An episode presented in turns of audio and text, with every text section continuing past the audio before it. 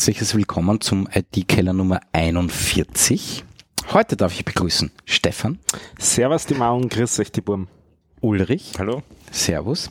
Äh, und ich wieder mal. Ähm, irgendwie sind wir zu laut, oder? Naja, wurscht.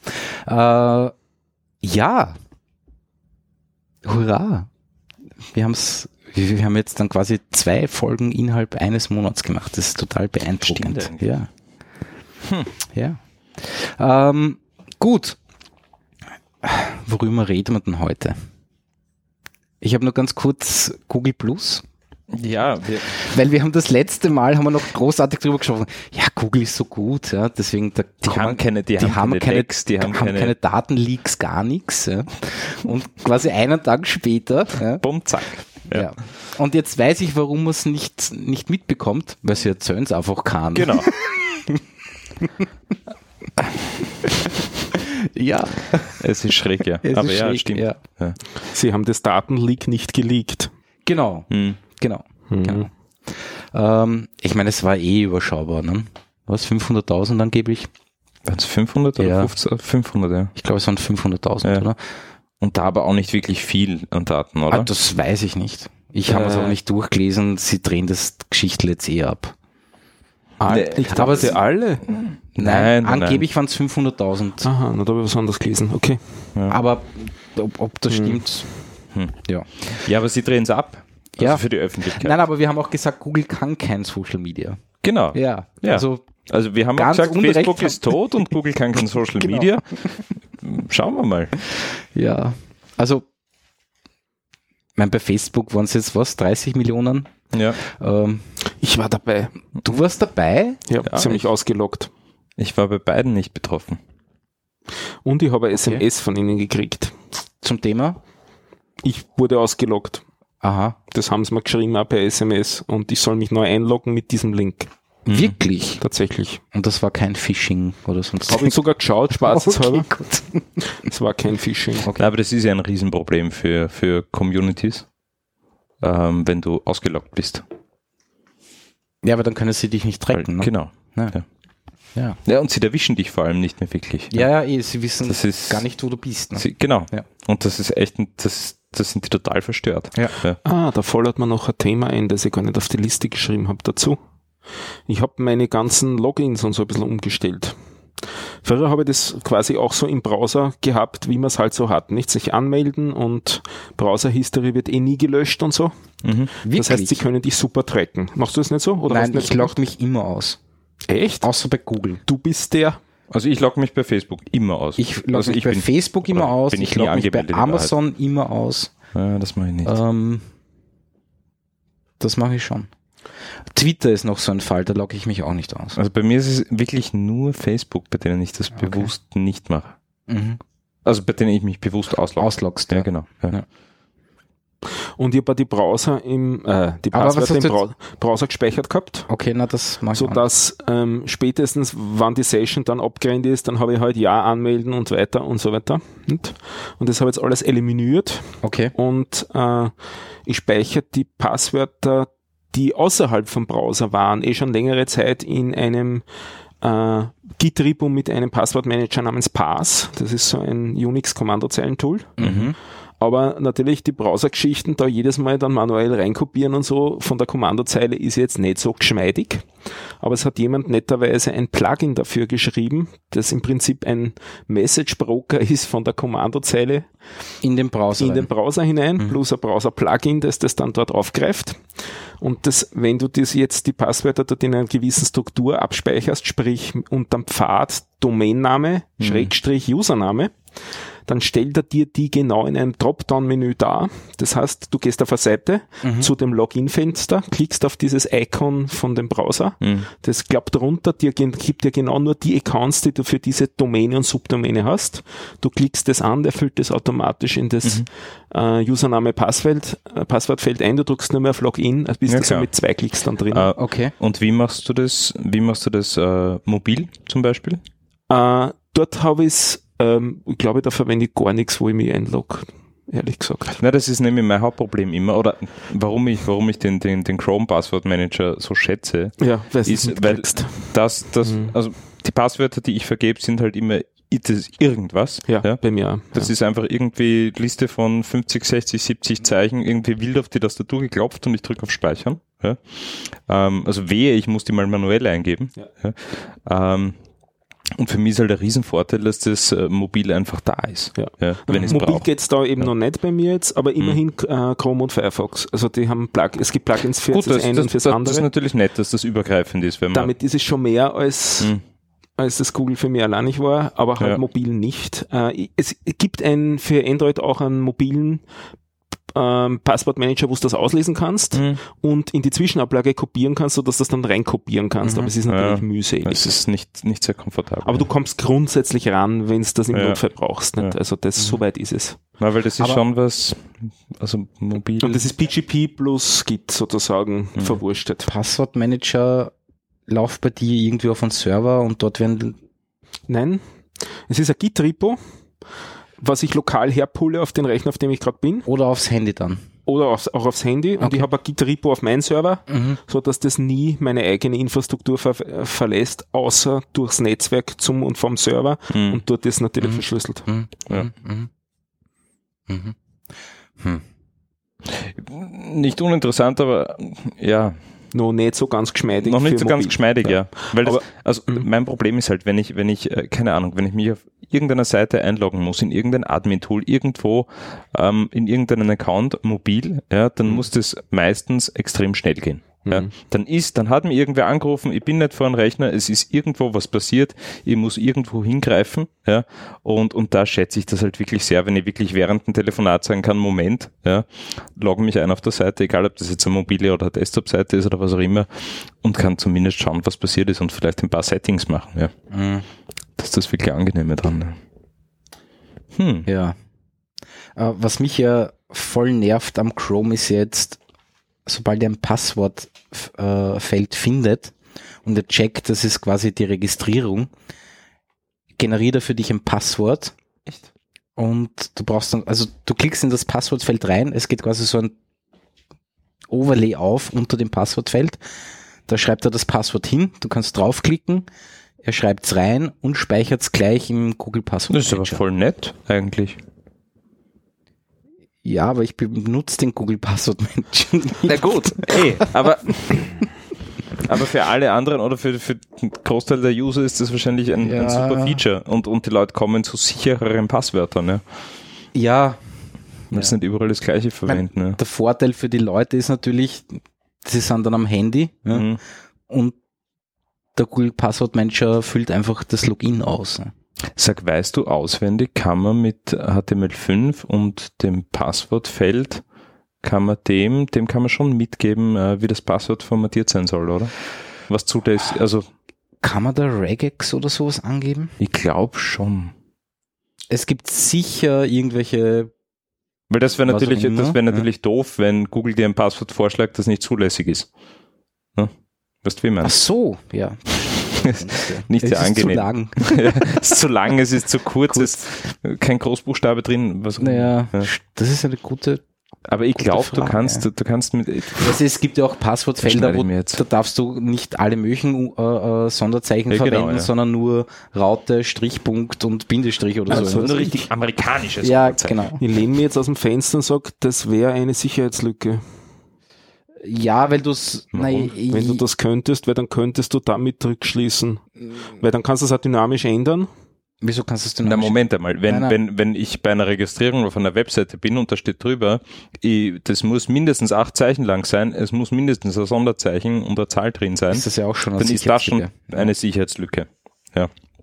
Ich bilde nur so quasi das, was ich als Text für den User drüber schreibe, bilde ich in dem Formularfeld, äh, Aber ich bin jetzt ausgegangen von einem JavaScript, was ich da drinnen mir dazu lade ja, und äh, das manipuliere und dann kann ich schauen. Nicht? Ist es nur ein Zeichen lang, ist es zwei Zeichen lang, Was? ist es das, was der gerade da eingefüllt hat. Na, was er eingefühlt hat, ist ja wurscht. Es geht darum, dass das Formularfeld selber die Info an den Browser weitergibt, was es erwartet. So, HTML5 Password Pattern. Ich schaue gerade nach, ob das geht. Spannend. Und beim Login brauche ich das beim Passwortfeld ja gar nicht angeben, sondern nur bei der Registrierung. Mhm. Aber du könntest das dann auch beim, beim Login angeben und dann wäre es eine Sicherheitslücke. Ja, weil dann weiß zumindest ein Brute Forcer, womit er gar nicht ankommt, nicht? weil es nicht sein kann. Mhm. Ja, also du kannst definitiv Input Type Password, Mhm. Mhm. Name PW, Ja. Pattern ist gleich. Und Dann, dann, ist er eine Regex. An, ja. Mhm. Okay. Aber Klar. das finde ich an sich ganz sinnvoll. Ja, finde ich auch sinnvoll, weil du schreibst es sowieso drüber. Ja. Du musst es dem User irgendwie mitleiten, wie das Pattern oder, oder aus, spätestens bei der hat. Fehlermeldung. Ja. Ja. Und, und Und dann ist der User schon mal, äh, schon mal frustriert, weil Genau. Und mir ist lieber, ich habe keine Validation über JavaScript, sondern so quasi na, serverseitig validieren muss das sowieso. sowieso dann, ja. Aber wieso JavaScript technisch validieren, wenn ich, wenn ich Wenn mit ich's- HTML5 ja, das schon Nein, nein, validieren kann? definitiv. Ich, ich denke eher eben über so Sachen nach, was dann Browser-Plugins mit sowas anstellen können, mit so einem Feature. Nix. Was sollst du damit machen? Ich glaube ja nicht. Schauen, ob sich der Status ändert, indem es mit der Regex um und umspülen. Welcher Status? Das valide ist oder nicht valide ist. Aber das liefert dir der Browser ja so nicht, sondern der Browser erst, wenn du absendest. Ah ja, okay, dann ja. Weil es ja, Also vorher überprüft das nicht. nein, weil das macht er ja auch bei, äh, wenn du angibst Input-Type E-Mail, Mhm. prüft er ja auch erst beim Abs oder wenn oder oder required. Nein, nein, nein. Aber ändert, ändert, ändert, äh, ändert sich das DOM äh, Also zum? Beispiel beim Zahlfeld kannst du nur Zahlen eintippen. das Und Also es das gibt, es gibt vorher. im Chrome, im Chrome gibt's auch, und im Firefox gibt es das auch schon, dass wenn du ein, wirklich ein E-Mail-Feld hast und du tragst keine E-Mail ein, dann gibt's einen Hint vom aber beim Browser. required macht er eigentlich erst, wenn, wenn ich auf, auf Submit gehe, dann schreibt er hin, es ist, äh, es muss Da- ausgefüllt beim werden. Required kann sein, aber beim, beim, bin mir ziemlich sicher, dass er beim E-Mail schon einen Hint anzeigt, wenn du, Gefährliches Aber die, aber die, ja, ja, ja, eh. gefährliches Halbwissen. Ja, aber die Frage ist, Ja. ändert sich das DOM- DOM-Objekt, äh, das, das ich bei JavaScript checken kann, Das, das valide ist das interessiert mich eigentlich gar nicht so, sondern eher, wann ich auf dem Objekt dann Funktionen ausführe mit unterschiedlichen von diesen Regexes, Ja. ob sich dann der Status von Aber dem welcher Ding. Status? Ja, valide oder nicht valide. Ja, aber das müsste sich ja im DOM-Objekt irgendwie widerspiegeln mit, ich weiß nicht was. äh, Das na. Sondern? Ich meine, eine Methode, die du auf ein DOM-Objekt aufrufst, liefert es zurück. Ja, das wäre, also, Aber das steht noch nicht notwendigerweise im DOM-Objekt drinnen. Das kann auch dann testen, wenn du das aufrufst. wenn ich jetzt Also bei JavaScript einfach nur eine Value in einen Input reinschreibe, ist das nicht nur eine visuelle Darstellung im Browser für den User, dass das, was er eingegeben hat, nicht valide ist? ich bin gerade ausgestiegen. Nein, eben wie E-Mail-Feld und du Äh, gibst keine ja. E-Mail Mhm. ein, also keine E-Mail-Adresse ein. Was passiert? Der Browser macht dich visuell darauf aufmerksam, Genau, sonst es ist ja keine. E-Mail-Adresse. Ja. Aber wie will ich das bei JavaScript ab, abfangen? Dass, ich, dass das JavaScript mitbekommt, Du kannst theoretisch auf jeden Keypress beliebige Sachen manipulieren dann. Ja, du sollst ja nicht jede Extension installieren. Ja. ja, aber das dann halt die Leute nicht. Ja, eh. Aber ich, mein, ich bin nicht derjenige, der das abdichten muss. So ja aber gesehen. Extensions sind grundsätzlich gefährlich. Ja, ja. Ist- ja gut, Ja. ja. Also, Aber ist echt eine gute Frage, ob ich bei Mhm. JavaScript mitbekomme, in irgendeiner Art und Weise, dass die Value, die ich jetzt bei JavaScript in ein Inputfeld reingegeben habe, hm. nicht dieser Regex Also, äh, entspricht. Nur, nur, nur, nur ein Beispiel, also Beispiel. Etwas, was vielleicht ein bisschen zum Thema passt, ähm, sind äh, diese ganzen äh, User, äh, die, die, die, diese Services, die die Userverhalten auswerten, Hotjar und wie sie alle heißen. Mhm. Ja. Und die können ja wirklich komplette Sessions aufnehmen. Ja, also wo du wirklich alles siehst, was der User tut, wie wenn du neben dem vom, also beim Rechner sitzen würdest. Und äh, ich weiß nicht, ob das ein, ein Feature von Ihnen ist oder ob das vom Browser kommt, aber da ist, sind alle Inputs, äh, alle Inputfelder ist die Information äh, quasi nicht sichtbar. Das ist alles quasi ausgeixt. Keine Ahnung, ob das der Browser für irgendwelche Extensions oder sonst. Ah, wobei, das müssten sie auch rausfinden können. Also gerade bei dieser Replay-Geschichte, weil Ja. das, äh, äh, da gab es ja vor einem Jahr eine große Sicherheitslücke, Mhm. dass eben genau diese Service eigentlich, Services eigentlich alle Daten bekommen. Eigentlich schon, ja. Keine Ahnung. Hm. Ja. I don't know. Gut. Aber jetzt gehen wir haben noch sie mal Englisch alles gesagt. Post-Security. Jetzt habe ich es aufs Englisch, auf Englisch gesagt. ähm, äh, vielleicht noch einmal kurz zurück zu Google Plus, Ja, ähm, weil das haben wir sehr schnell abgekürzt. ist das jetzt schon Also- abgedreht oder nicht? Also, Wann wird's abgedreht? Ich habe es nicht rausgefunden. also das, was ich gehört habe, und vielleicht ist es falsch, ist, dass es erst im, also so quasi mit Jahreswechsel irgendwann Mhm. Geschichte ist. Mhm. Ähm, aber Sie warten auf jeden Fall diese Folge IT-Keller ab, was wir sagen. genau, Genau. Ja, also unsere Empfehlung äh, Ist, sollten dreht es Sie ab. abwarten. Ja. ja. Das Problem ist, ich ich habe ich nutze es ja noch. Wofür? Ähm, nein, eigentlich nur für, für eine Kleinigkeit. Ähm, warum auch immer wir das gemacht haben, aber wir, wir organisieren unsere, unsere so quasi ähm, äh, Musiksessions, ähm, organisieren wir über, Über Google, Google Plus. Über? Google Plus. Ja, Ja, nutzt das jetzt- Hangouts. Ja, Entschuldigung. schön, weil das so viel Zukunft hat. Aber sie haben jetzt ein neues Icon. Wer? Äh, Hangouts, es ist eckig geworden. Wirklich? Jetzt. Irgendwo habe ich das Eine gesehen. Katastrophe. Eh, Aber da gab es doch irgendwann mal eine Geschichte, dass sie Hangouts irgendwie aufteilen wollen in Genau, in so Chats Business, in äh, Slack, eine Slack-Konkurrenz Ja, genau, genau. aufbauen wollen. Ja, es ist eckig geworden. Schau, die, die Anführungszeichen sind eckig jetzt vom Hangouts. Das wäre mir nicht aufgefallen. Vorher waren sie rund. Okay. Egal. Na, aber Google Plus wollen sie ja als Internet, und das habe ich nicht ganz herausgefunden, als Internet weiterverwenden. Bei Google. Google intern. Google Okay. intern. Aber was ich eben nicht herausgefunden habe, ist, ob sie das auch für Unternehmen so quasi weiter anbieten wollen oder anbieten wollen. Gab es eine business das weiß ich eben nicht. Ich wüsste nichts davon. Aber irgendwer hat das, hat gesagt, nein, nein, so quasi Unternehmen werden das auch nutzen. Weiterhin intern. Aber das glaube ich nicht. Also ich glaube, das wird ein, ein das Google Intranet.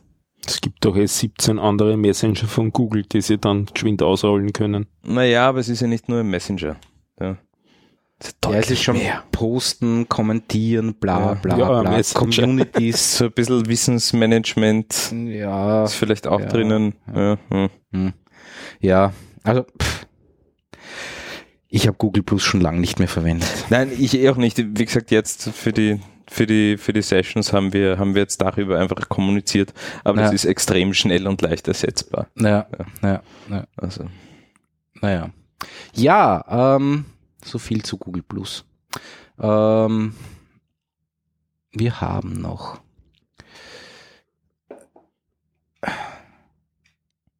Ja. Ich habe ein neues WLAN gekauft für zu Hause. ja, Ja. Ähm, Amplify von Ubiquity. Amplify von Ubiquity. Genau. Genau. Ja. Genau. Das ist ein Mesh-WLAN. Das ist ein Mesh-WLAN, genau. Also das, das Grundbundle, was man sich kaufen kann, ist halt so ein eigentlich ganz netter WLAN-Router Mhm. ja, äh, mit LCD-Display, mit ein bisschen Touch. Also du kannst Mhm. so weiterklicken und dann zeigt er da halt irgendwelche Daten an. Er zeigt die Uhrzeit an, zum Beispiel. Irgendwelche Daten. Ja, in Wahrheit irgendwelche Daten. Ähm, äh, Aber und- zeigt nur die Uhrzeit an. Also als Eieruhr oder so kann ich das nicht verwenden. Nein, nein. Das ist schade. Nein. Ähm, und bei dem Grundbundle sind dann zwei so lustige Antennen dabei, die steckst dann halt irgendwo in eine Steckdose und die machen dann einen Mesh auf und dann hast du halt quasi überall WLAN. Äh, du kannst aber auch zwei Router, weil der hat hinten einen kleinen Gigabit-Switch äh, eingebaut, zwei Router miteinander verbinden. Das heißt, der eine ist dann der Router, der andere ist dann quasi nur so ein Mesh-Point oder wie auch immer. Ähm, und das habe ich verwendet, weil ich quasi äh, dann in einem einen Zimmer halt irgendwie, äh, Aber die sind nicht miteinander verbunden über Kabel. nein, die sind per Genau. WLAN verbunden. Ähm, und ich brauche dort aber in den einen Zimmer dann halt irgendwie noch normale Netzwerkports. Verstehe. Deswegen habe ich zwei Router genommen. Äh, die Installation war sehr einfach, passiert über App. Äh, die Config wird allerdings auf den Geräten selber gespeichert, also nicht in der Cloud oder was auch immer. Ähm, funktioniert, also die Installation hat pipi fein funktioniert. Äh, du kannst dann aussuchen, ob die zwei ein Mesh per 5 GHz äh, WLAN machen oder 2,4 GHz. 2,4 GHz hast du halt äh, Viel Traffic. Nein, hast, hast du mehr, mehr äh, ähm, kannst du sie weit, weit auseinanderstellen. Ne? Bei 5 GHz nicht so weit, dafür ist halt die Performance besser. Ja, und bei 2,4 hast du das Problem, dass du extrem viel. Mikrowelle und keine Ahnung was, ja. Nein, du hast extrem, äh, ex- extrem viel Traffic. Extreme. Extrem viel Ja, Traffic. stimmt, ja, genau. Weil einfach tausend andere WLANs aus der Nachbarschaft reinfunken. Genau, genau. Also ich habe bei mir das 2,4 aufgeben müssen, Mhm. weil es einfach nicht mehr funktioniert hat. Ja.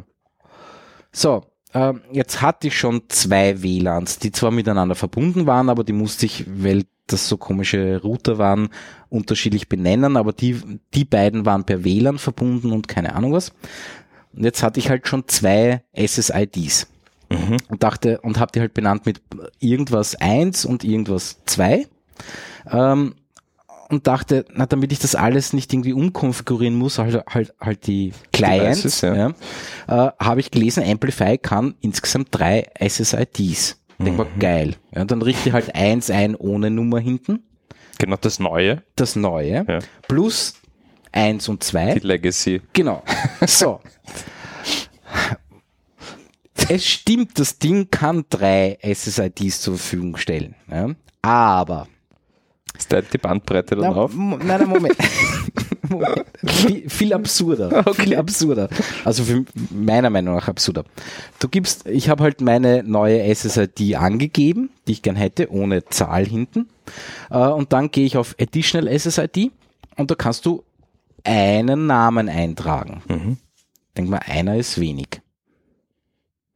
Wie auch immer. Und dann kannst du dir aussuchen, ob er äh, ein oder zwei zusätzliche äh, SSIDs zur Verfügung stellt, nämlich den Namen, den du eingetragen hast bei Additional SSID und er hängt dann dazu 5 Gigahertz oder 2 Gigahertz, Ah. äh, 2,4 Gigahertz. Das hängt einfach automatisch dazu. Schön. Du kannst eben sagen beide oder halt nur das 5 Gigahertz oder nur das 2,4 Gigahertz. Der kann beide Frequenzen gleichzeitig. Ja, aber das ist nicht irgendwas 1 und irgendwas 2, sondern Nein, nein. er hängt hinten dran Bindestrich 5 Gigahertz, Bindestrich 2,4 Gigahertz. Na klar, das heißt einfach für die alten Geräte dann noch. Ja, aber es ist nicht meine alten SSIDs, die ich ziehen Ja, wollte. Eh, das stimmt. Ja, aber normalerweise ist es so bei diesen mesh also was heißt normalerweise, ich weiß es nur von Google, ähm, äh, da ist es halt so, dass du deine Haupt-SSID hast Mhm. ja, und dann kannst du dir eine, eine quasi eine Gäste-SSID ähm, anlegen. Das kann ja, ich auch. Die äh, beschränkt ist natürlich. Das kann ich auch. Dingen, aber die sie tun kann. Ähm, ja. Und das mit den 2,4 und 5, die Aufteilung ist schon irgendwie sinnvoll, wenn du alte Geräte hast. Ja. ja, aber 2,4 kann er sowieso.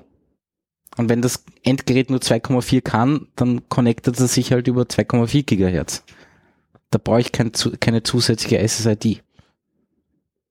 Echt? Und die Haupt, die Haupt-SSID funkt mit beiden Funkt mit Frequenzen Beiden aus? Frequenzen raus, ja. Das ist arg, Ja. weil das macht Google sicher nicht. Das weiß ich Das nicht. glaub ich nicht. Aber Und das UPC-Modem hat es auch nicht können. Es hat immer nur eine. Hast dich entscheiden müssen. nö, der funkt mit beiden aus. Wie auch immer, voll mühsam. Was das Ding noch nicht, au- auch nicht kann, ist äh, IPv6. Es kann zwar IPv6 vom Provider, wenn es im Bridge-Mode ist, was auch immer, Ja. reinziehen, Das ist ein gutes Stichwort. Ja. aber intern kann ich kein IPv6 aufbauen. Hä? Verstehe nicht. Wieso? Was heißt intern aufbauen? Ich hätte gern intern IPv6-Adressen. Aber so, den muss ich Das vom heißt, der hat eine- bekommen, oder? Das heißt, Ja. er hat eine Bridge, oder wie? Nein, Ja. muss nicht vom Provider. Ich kann auch intern ein IPv6-Netzwerk intern, aufbauen. genau, ja. ja, genau. Aber das Aber- heißt, er bridgt IP6 externe in interne IP4 um. Ja, da ist ihm komplett wurscht, weil da spielt er nicht DHCP oder sonst irgendwas, sondern er bridged. Also du kannst das Ding in einen Bridge-Modus versetzen. Das heißt, du rufst sie dann auch unter der IP6-Adresse auf im Browser zum Beispiel. Wen? Deine Glühbirne? Deine Glühbirne. Na. Weil du kriegst ja vom Provider nur eine IP-Adresse, ne? Na, IPv6 bekommst du meistens einen ganzen Haufen. Ne? Echt? Na, wie Ist ist, das es, so? wenn du eine externe IPv6-Adresse erreichen willst? Wie machst du das? In deiner Konfiguration da? Gar nicht. Du, was hast du dann gemeint? Er mit, er kann sie rein bridgen? Naja, dann spielt halt, also du hast dann einen, einen Router vom, vom, vom Provider. Genau, der ist im Bridge-Mode. Nein, nein, nein. Der spielt bei dir zu Hause DHCP äh, V6. Theoretisch. Ich habe so einen Okay. Provider nicht. Ja? Ja. Dann kannst du den, den, den äh, WLAN Access Point in den Bridge-Modus versetzen und der schleift das einfach nur durch und macht einfach nur WLAN. Gut, dann macht, dann macht, er, dann macht das Modem, Schrägstrich Router, genau. macht das Routing intern. Genau, genau, Genau. genau. Wer will das?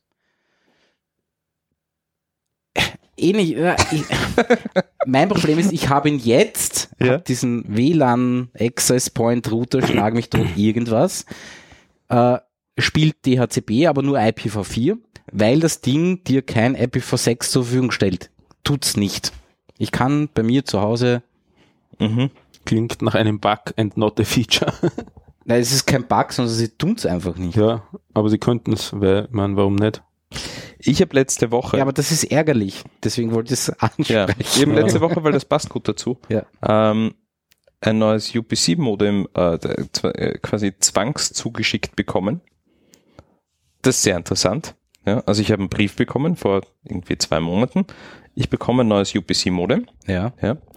Äh, was auch sehr nett ist, ist das Detail, ähm, sobald ähm, so quasi das Paket äh, zugestellt ist, ja, also sobald Sie die, die Rückmeldung vom Zusteller kriegen, äh, drehen Sie das alte Modem äh, quasi ab, wird das ein Ziegelstein.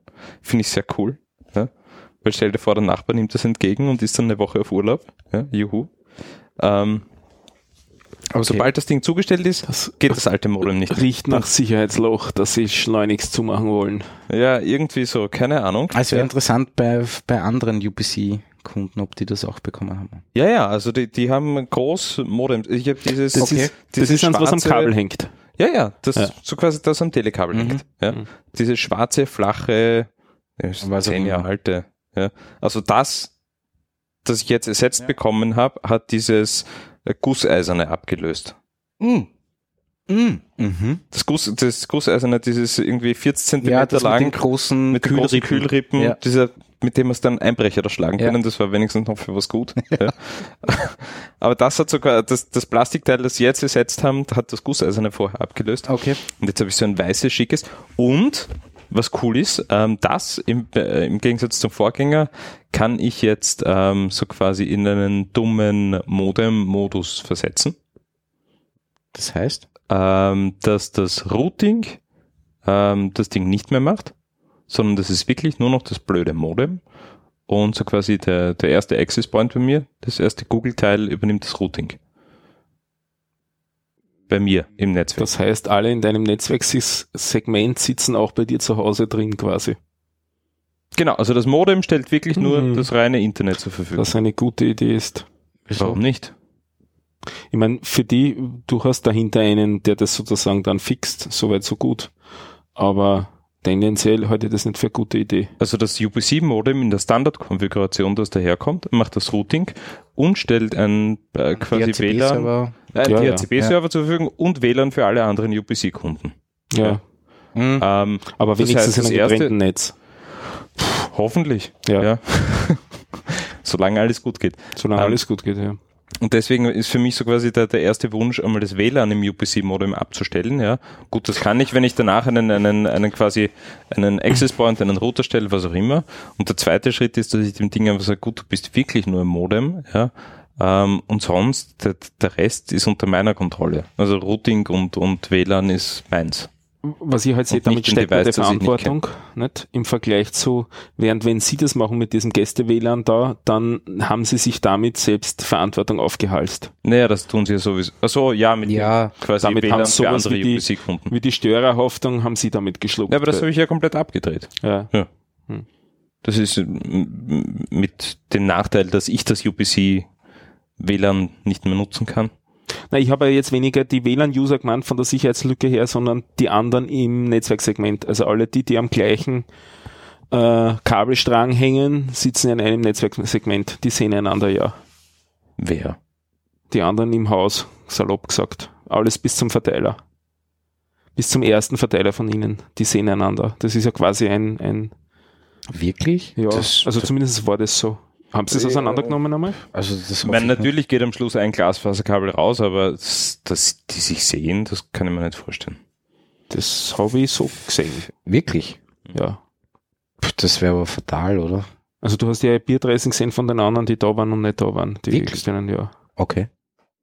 Äh, Hm. keine Ahnung, ich bin, Ja, bin also kein ich, UPC-Kunde. ich bin zufrieden damit, weil so quasi du hast davor, also quasi mein altes Modem hätte ich zurücktragen können und mir ein Modem holen können als Ersatz, äh, dass ich wirklich nur in den Modem-Modus äh, zurückversetzen kann. Ja, und das neue Gerät von Ihnen, das bietet das einfach an. Mhm. Hast du eigentlich noch eine externe fixe IP?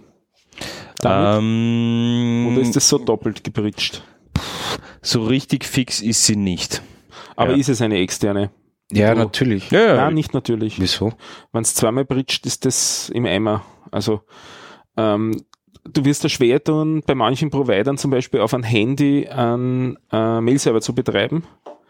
Weil selbst wenn du den Port rein freigibst, nutzt er das nicht, ja. weil noch einmal gebridged wird und über die zweite ja, ja, Bridge kommst ja, du nicht drüber. Ja, Ja. ja, ja. Also ja, ich habe eine, eine relativ fixe IP. Ja. Ähm, die ändert sich vielleicht einmal im Jahr oder alle zwei Jahre. Mhm. Ja. Also ich habe das, ich, ich habe Server, wo ich quasi, wo nur meine IP freigeschalten ist und da weiß ich, dass ich alle zwei Jahre da so mal eine Korrektur machen muss. Mhm. Ja. Damit ich wieder auf die Kiste komme. Ja.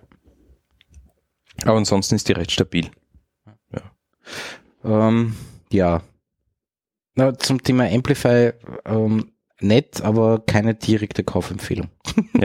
Und preislich? Äh, pro Router 136 Euro inklusive. Das ist aber auch nicht billig. Nein. Da bist du schon fast im Google, im Ja, ja, Google-Segment. aber eh, Aber ich muss sagen, das WLAN pfeift. Also das ist Naja, gut. Ja. Ja, mit meinen alten Fritzboxen vorher war ich, Hm. Du, habe ich eh damals erzählt in Und Folgenummer, ich weiß Ja. es nicht, aber die, die Google-Teile, die Ja. pfeifen auch. Also und, ich und, kann und die Übergabe zwischen den Access Points funktioniert tadellos. Also das ist echt okay. das ist, ich kann durch die ganze Wohnung gehen, Ja. überall das, was die Internetleitung hergibt, nach draußen. Ja. Ja. Und da würde noch sehr, sehr viel mehr gehen. Ja, so viel dazu. Ähm, Also im, im Vergleich, davor hatte ich im WLAN, vor, vor dem Mesh-Netzwerk hatte ich im WLAN äh, auf dem Telefon so eine, eine maximale Downloadrate von 10 Mbit. mhm. Ja. Und jetzt stehe ich bei 75 an, Okay. weil die Internetleitung nicht mehr kann. Ja, ja. ja. Ja, also ich sehe jetzt auch, dass ich theoretisch im WLAN 350 Mbit hätte. Theoretisch. Ähm, das ist schon ganz okay. Wenn das, wenn der Client das kann, also halt das Endgerät. Das finde ich schon in Ordnung. Ähm, ja. Äh, was habe ich noch? Ah, Ich habe mich schon wieder herumgeärgert mit diesem komischen Composer PHP Dreckstyle ähm, zum Thema iCall Library. Und ich habe jetzt Mhm. angefangen, ähm, Selber eine zu schreiben. Eine, nein, nein, nein, nein, nein, nein, nein. Äh, ein Tool zu schreiben, das sich diese Composer-Geschichten hernimmt und dann einfach ein schönes Include-File rausschreibt. Weil da geht es nämlich sehr oft einfach nur um die Reihenfolge. Mhm. Das ist einfach zu checken, welche Abhängigkeiten, das wird dann sortiert. Der schreibt dann eine, eine schöne äh, Include PHP raus. Ausmaß. Ich werde das irgendwie so in den nächsten zwei, drei Monaten mal auf GitHub Und stellen. für was verwendest du das eigentlich, das iCal? Äh, um eine ICS-Datei äh, zu erstellen. Und dafür verwendest du diese Bibliothek eben, um die aus deiner Datenbank zu befüllen. Genau, genau. Okay. Die könnte theoretisch auch einlesen, aber das brauche ich in dem Fall nicht. Ja. Äh, Also du willst einfach nur einen Kalender quasi publishen. Genau, genau, genau, genau. Und sie ist sehr schön geschrieben und, und also das, die, die Library an sich ist wirklich gut. Ähm, nur dieses Composer-Teil hat mich fertig gemacht. Ja. Und dann habe ich halt angefangen, der liest sich halt einfach alle Dateien, also geht einfach die Baumstruktur durch, schaut sich alle Klassen an, schaut nach, okay, Namespace so und so, Use was auch immer, ja, und dann schaut er halt, welche Abhängigkeiten es, es, es gibt Mhm. und schreibt es in der richtigen Reihenfolge in, einfach in eine Include-File rein.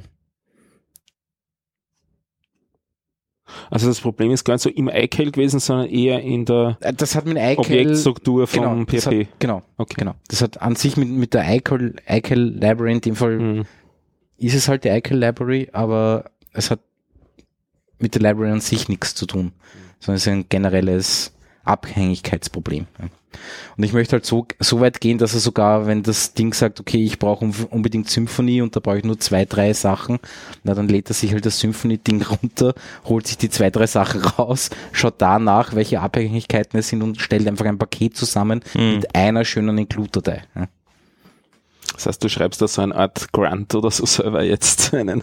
Genau. Ich meine, das Das ist eigentlich nicht Mhm. vom PHP, so ein Doch, Manager? kom den Composer. Aha, und der tut Aber aber, der- nicht so wie du. Der laut einfach alles irgendwie auf, was er jemals gesehen hat. Mhm. oh, äh, schön, Genau. Daten. Ne, ah, ich brauche Symphonie. Äh, Und da braucht er genau, weiß ich nicht, zwei Klassen. Ja. Ja. Trotzdem laut er das, den ganzen Schaß auf. Ja. Ja. Mhm. ja. Dependency Hells. Genau. genau. Ja, ja. Ja, mal schauen. Ähm, hat aber sehr gut funktioniert. Das ja, werde ich dann vielleicht demnächst einmal online stellen. Ich habe wieder mal angefangen, mit einem Kumpel eine Programmiersprache neu zu lernen. Also die habe ich schon ein paar Mal angefangen zu lernen, aber jetzt Kotlin, machen wir oder wirklich Kotlin, genau. Jetzt Mhm. haben wir uns beide das gleiche Buch besorgt und Mhm. machen jeden Tag ein Kapitel durch. Jetzt sind wir schon bei Kapitel 6. Weil meine bisherigen Bestrebungen diesbezüglich waren sehr ähm, fragmentarisch schlampig. Aber, aber, aber ist Kotlin eine Programmiersprache oder ist es auch ein Framework? Das ist eine Programmiersprache. Okay. Mehr ist es nicht. Und da muss man so viel lernen. Äh, ja, man muss ein bisschen die Sachen aus dem Hirn rausdreschen, die man noch von anderen Programmiersprachen Programmiersprache hat. Ja, hat. stimmt schon, ja. Weil es ist alles gleich, aber doch anders. Mhm. Mhm. Aber es ist echt ganz lustig eigentlich. Also im Verhältnis zum Java ähm, gefällt es mir schon viel besser. Ja, die Syntax ist komplett anders, finde ich. weiß nicht. Irgendwie. Kompakter ist es. Es ist, also es, es riecht ziemlich nach Ruby. Ja, das, ja, ja. Es hat, es hat nur, Und ich mag ja Ruby nicht. du magst es nicht, ja. Es ist ziemlich kompakt. Mhm. Es gibt viele Konstrukte auch nicht mehr. Viele Java-Konstrukte werden quasi emuliert oder, oder Aha. herum, oder Sachen, die es in Java nicht gibt, werden emuliert. So sollte es eigentlich funktionieren, äh, formulieren. Aber es ist ganz nett Aber gibt eigentlich. es so nette Sachen wie Delegates oder sowas? Ähm, es gibt fast alles, ja. Es ist auch, auch ziemlich paradigmenlos in dem Sinne, dass es objektorientiert und funktional ist. Mhm. Also du kannst da immer zusammensuchen, was du so haben willst. Okay. Äh, Define Delegate, sage ich jetzt zu dir. Mhm. Wie, wie, wie wa- was Ach bist so, du da genau für ähm, Konstrukt? Äh, Konstrukt zum Thema, wie bringe ich das jetzt am besten zusammen, um, um es einfach zu erklären? Ähm, Methoden aus einer Klasse in eine andere importieren, äh, übertragen auf andere. Jein, äh, Also du hast im Prinzip alle Ab Ableitungsmechanismen, die du in Java auch hast. Du hast Ja, weil Generics. Java hat, äh, Java hat eben keine Delegates, sondern ich kenne die Delegates von C Sharp. Ja. Ähm, und da kann ich dann quasi, also wenn, wenn, wenn eine Klasse äh, ein Delegate zur Verfügung stellt, kann ich dieses Delegate, es ist, es hat ein bisschen was von Interface und, und, und, und abstrakten Klassen. ja, aber die hast du in Java nicht. Ja, aber Delegates funktionieren trotzdem irgendwie leibender. Ich kann aber jetzt nicht, ich bring's momentan nicht genau Ja. zusammen, warum. Und das hat mir bei Java sehr oft gefehlt. Also so die, die, die modernen Standardsachen wie Lambdas und Generics, Ja. also das ist alles da. Okay. Und das ist Mhm. und äh, ja, sehr kompakt zu schreiben und so. Sehr hübsch eigentlich, sehr Mhm. lesbar. Und die IDE ist die äh, JetBrains IDE, sozusagen die, die Basis Mhm. IDE, weil die haben ja, also JetBrains hat Kotlin geschrieben, um ihre eigene IDE hübscher schreiben zu können, können, um, nicht ja. sie, um sie nicht in Java schreiben zu müssen. Daher ist dementsprechend der Kotlin Support First Class auch in dem Sinn. Also Aber es läuft auf der äh, Java VM, oder? Genau. Ja. Also du fangst, wobei sie haben auch ein bisschen eine eigene VM da drinnen. Das kommt dann auch hin und wieder heraus. Also der, wenn du tippst, interpretiert der auch schon den Code und schreibt Annotationen In der dazu. IDE. In der IDE. Ja. Und das ist nicht die JVM Ja, 1 zu gut, 1, gut. da haben sie auch ihre eigene. Also du fängst Aber an, Sachen aber- zu aber- schreiben und er weiß schon, hups, du musst eine Lambda-Funktion sein. Auf einmal erscheint der Icon davor, dass das eine Lambda-Funktion ist und so Gut, Sachen, aber, da, während du tippst. aber das ist ja IDE-seitig. Das ist idee-seitig. Ja. Aber der Code, der rauskommt, läuft auf der.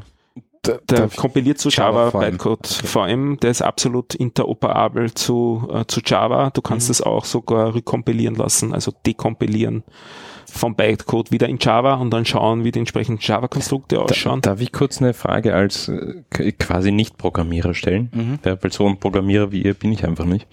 Ähm, wofür? Kotlin? Kotlin. Wofür Äh, Java heute noch? Weiß ich nicht. Äh, ja, ich meine, Java ist noch immer eine riesen Programmiersprache, aber wofür wirklich einsetzen? Zwei Sachen. Für alles Mögliche. Ich, ich, ich ja, sag, eh. Ich sag zwei riesen Use Cases hat, hat Java. Das eine ist alles, was Business-Anwendungen angeht. Das Ja, ist. Sprache Nummer eins. Und Ja. das zweite ist Android-Entwicklung. Das ist Sprache Nummer eins. Ja. Und das Obwohl ist Kotlin da mittlerweile. noch weit hinten ist. Ja? Also in der Verbreitung noch weit hinten. Es, es hypt ziemlich das Kotlin. Also Kotlin ist, äh, ich, in der iOS-Welt verfolge ich es ein bisschen mehr. Ja. Da hast Kotlin ist Swift. Kotlin ist Swift. Ja, Eins, eins Ja. zu eins. ja, Okay, ja, gut. ja. Dann das kennt kann man so sehen, ja. Gut, dann verstehe ich's. Ähm, es gibt Kotlin Native, das zu, in die iOS-Welt rüber kompiliert, also äh, nativen Code macht. Und Swift kann mittlerweile auch zurück in die Android-Welt. Also Sehr die, die matchen sich wirklich genau on par. Und das Wichtig ist, ist, wenn man sowas macht, immer nachher die Hände waschen. Yep. Ja. Und das Spannende ist, ähm, dass da jetzt das erste Mal richtige Ressourcen, große Ressourcenmengen draufgeschmissen werden. Ja. Also ich bin das ja gewohnt, ich komme eben aus dieser Ruby-Welt in den, Mhm. in den letzten Jahrzehnten. Das ist im Prinzip am Anfang getragen worden oder zumindest sehr gepusht worden von der einen Firma, hinter der Ruby on Rails steht, mit dem, äh, die haben dort Res äh, Manpower draufgeschmissen Mhm. und so weiter. Es waren schon ein paar, die, die Kernentwickler auch, aber die sind dann im Prinzip aufgekauft worden von den entsprechenden Firmen, die Ruby Hosting angeboten haben und so weiter. Also es war alles ein relativ kleiner Kerntrupp und dann rundherum die Enthusiasten, die halt noch beigetragen haben und die zu, zu Nachdenkprozessen angeregt haben, wie man die Sprache weiterentwickeln könnte und so weiter. Und Elixir ist das Ganze in kleiner. Also das Team ist noch einmal eine Schuhgröße kleiner. Das sind vielleicht zehn Leute, die da wirklich ganz tief drinnen sind. Entschuldigung, Elixir? war meine nächste Sprache. Ja, eben, okay, gut, ja. Und wenn man jetzt sich das Kotlin anschaut, dann haben die dort 100 Leute draufgeschmissen. Nur diese eine Firma. Mhm. Und da hat sie Google gedacht, puh, das sa äh, sage ich jetzt, behaupte ich jetzt Mhm. einfach. Google gedacht, puh, die haben da echt Manpower drauf. Wir sind an Bord. Ja. Vielleicht, wenn wir das nur ein bisschen supporten und sagen, das ist First Class supported von uns, Mhm. vielleicht springen dann genug Leute auf, sodass das tragfähig wird, in dem, in dem Sinn, dass auch diese Community da Mhm. ordentlich wächst. Dann gibt's wieder mehr Leute, die beitragen, dann gibt's wieder mehr Leute, die Interesse haben an Android-Entwicklung. ja, und da wieder den Gegenpol schafft zu Swift und solchen Und Technologien. ganz genau. Mhm. Und damit Ja, haben sie wirklich eine Gegen, Ja. einen Gegenpol zu Swift. Mhm. Und, und mit den gleichen Argumenten für Kotlin in der Android-Welt wie für Swift in der Apple-Welt und so weiter. Mhm. Und es wird Swift in letzter Zeit, das verfolge ich über den, den NSFW-Podcast, den du ja, glaube ich, auch hörst, nicht? Das haben wir Safe ja. Da sind immer wieder Entwickler, die auch Swift entwickeln und die jetzt gerade anfangen, Swift zu kritisieren. Also Mhm. am Anfang ist ja, hast du so diesen Hype, ah, neu, cool, geil, Ja, klar. lernen wollen, Ja. herumspielen damit. Alles Alte ist scheiße. Genau. Und. Dann lernst du das Ganze langsam und dann lernst du halt auch die Schwachstellen oder die, die Unzulänglichkeiten und die Mhm. Sachen, die du von früher gewöhnt warst, die besser waren, die du am Anfang gar nicht gesehen Mhm. hast, die dich dann immer mehr drücken und jetzt fangen sie an, dort so ein bisschen zu bröseln in der Ecke. Mhm. Und das bröselt in der Kotlin-Welt noch nicht. Das Ja. ist ganz spannend. Äh, Kommt sicher, aber Wie lang das braucht und wie Ja. groß das Ja. Bröseln wird und ob es das kompensieren können, dadurch, dass ich behaupte, dass es mehr sein werden. Also ich Mhm. glaube, ähm, wenn man sich diesen TOB-Index anschaut, sagt euch das, Mhm. also das ist so, so eine, eine Auswertung, wie beliebt eine Progr wie, die, wie die Programmiersprachen sind. Kann man darüber streiten, ob der Algorithmus das- dahinter gescheit ja, ist. Und, ja. gut. Dort ist Swift mittlerweile Nummer 10, also ziemlich weit oben. Ich glaube sogar vor Objective-C, wenn ich mir richtig Ja, mittlerweile erinnere. glaube ich auch. Also das ja, haben sie überholt. sollte- Ja. Kotlin ist glaube ich 47 zurzeit oder Mhm. so, also ist noch weit hinten. Jetzt aber von der es ist gar nicht Verbreitung. so schlecht. Also ich hätte mal wie einen schlechteren Platz Ja, ja. gedacht. Ja, auf der anderen Seite, wenn du dir Android-Marktanteile anschaust, sollte schon langsam Ja, aufholen. Ja. Ja. Ja. Wobei in der Android-Welt wahrscheinlich verbreiteter ist, dass du mit viel, viel mehr Programmiersprachen äh, quasi äh, arbeitest. Mm, Java. Java, ja.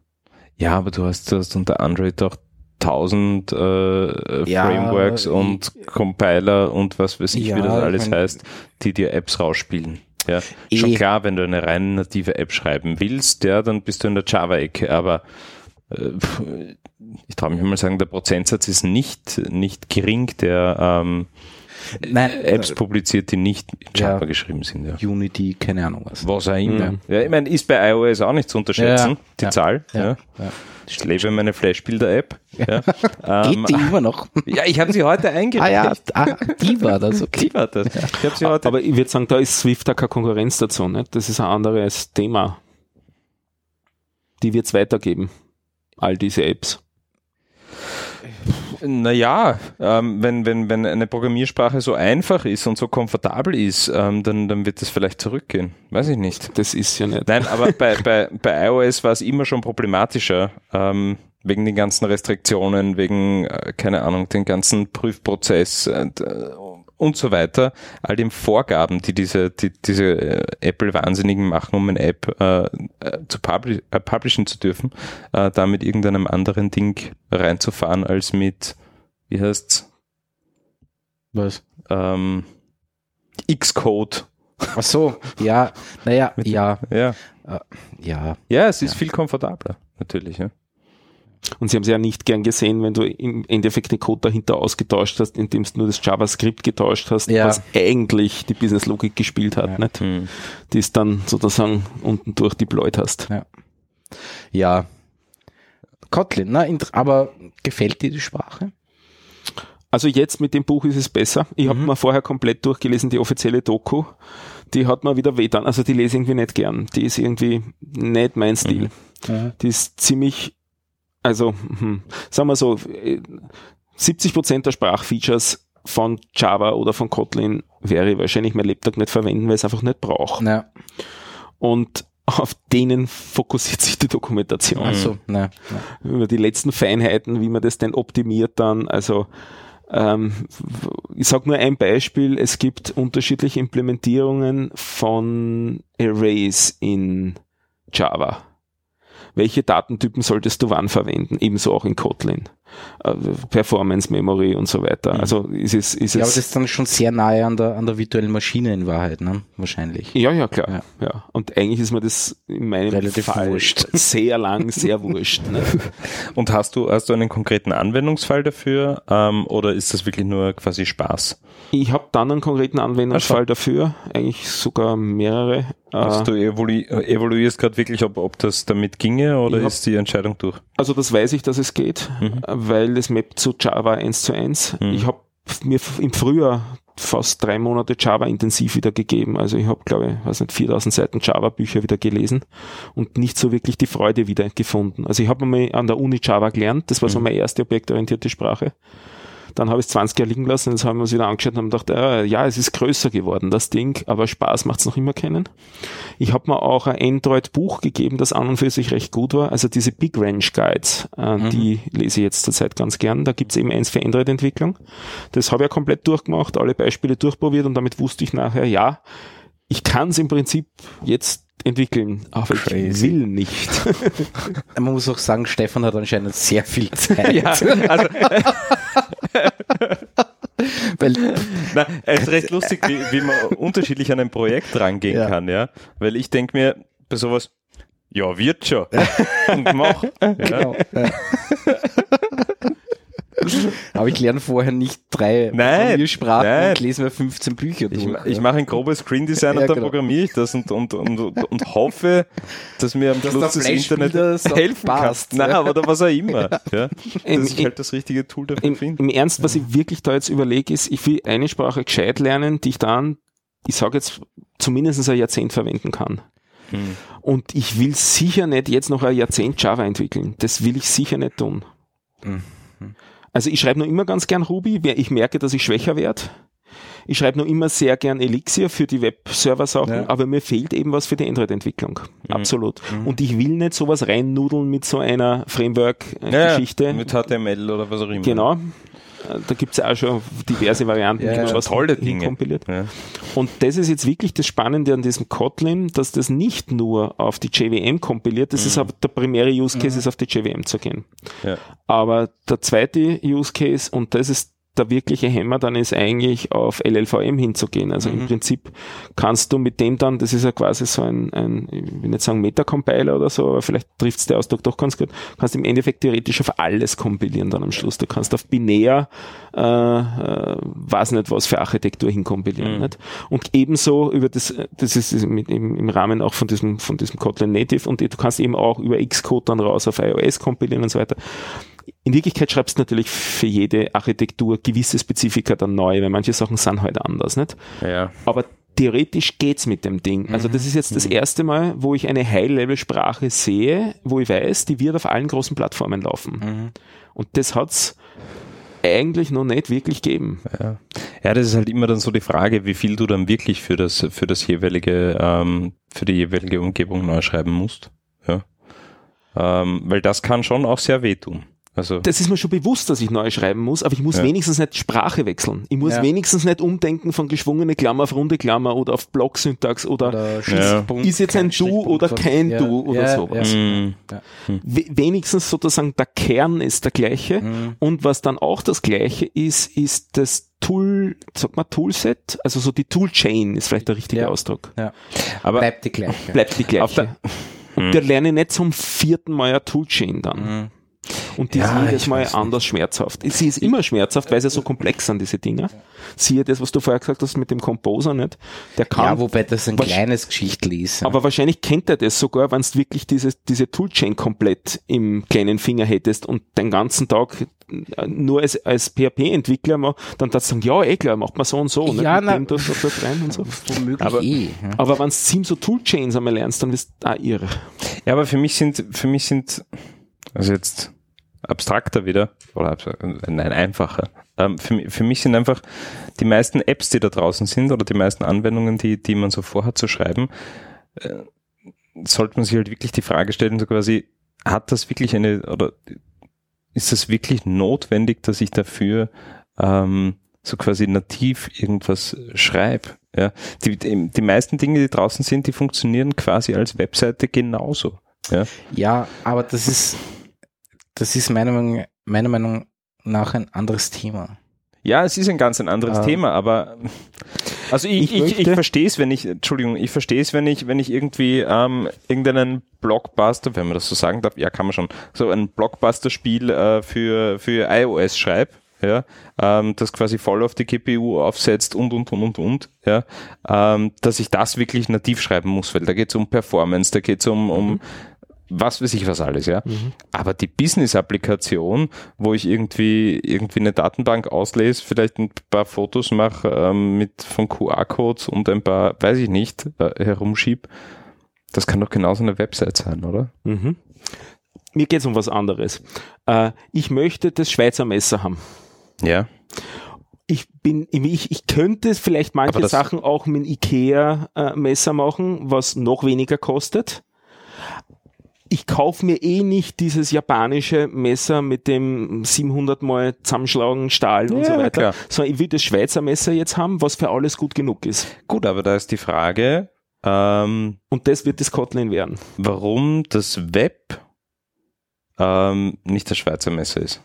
Oder ist es das nicht? Ich weiß es nicht. Ah, Ähm, beim, beim Web machst du dich von Dingen abhängig, die auf einer höheren Ebene sind, als jetzt bei einem Kotlin.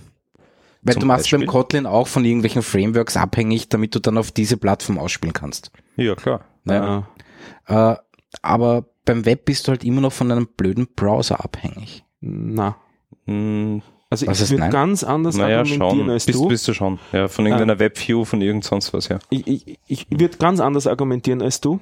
Ähm, ich finde es interessant, dass du formuliert hast Web und nicht gesagt hast JavaScript.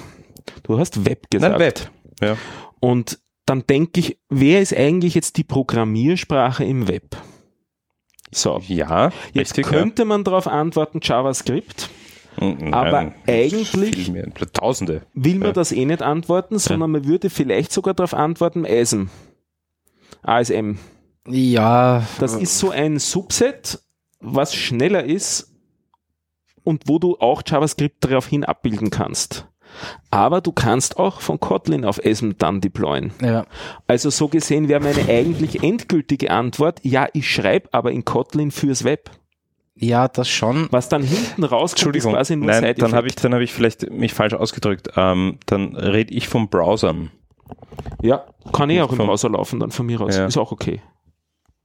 Das kann ruhig HTML als Side-Effekt erzeugen, als, als, als Frontend. Weil das, das, das, das Beeindruckende so quasi an, an Webseiten ist einfach, du hast dort äh, so quasi eine wirklich ausgereifte Layout-Engine.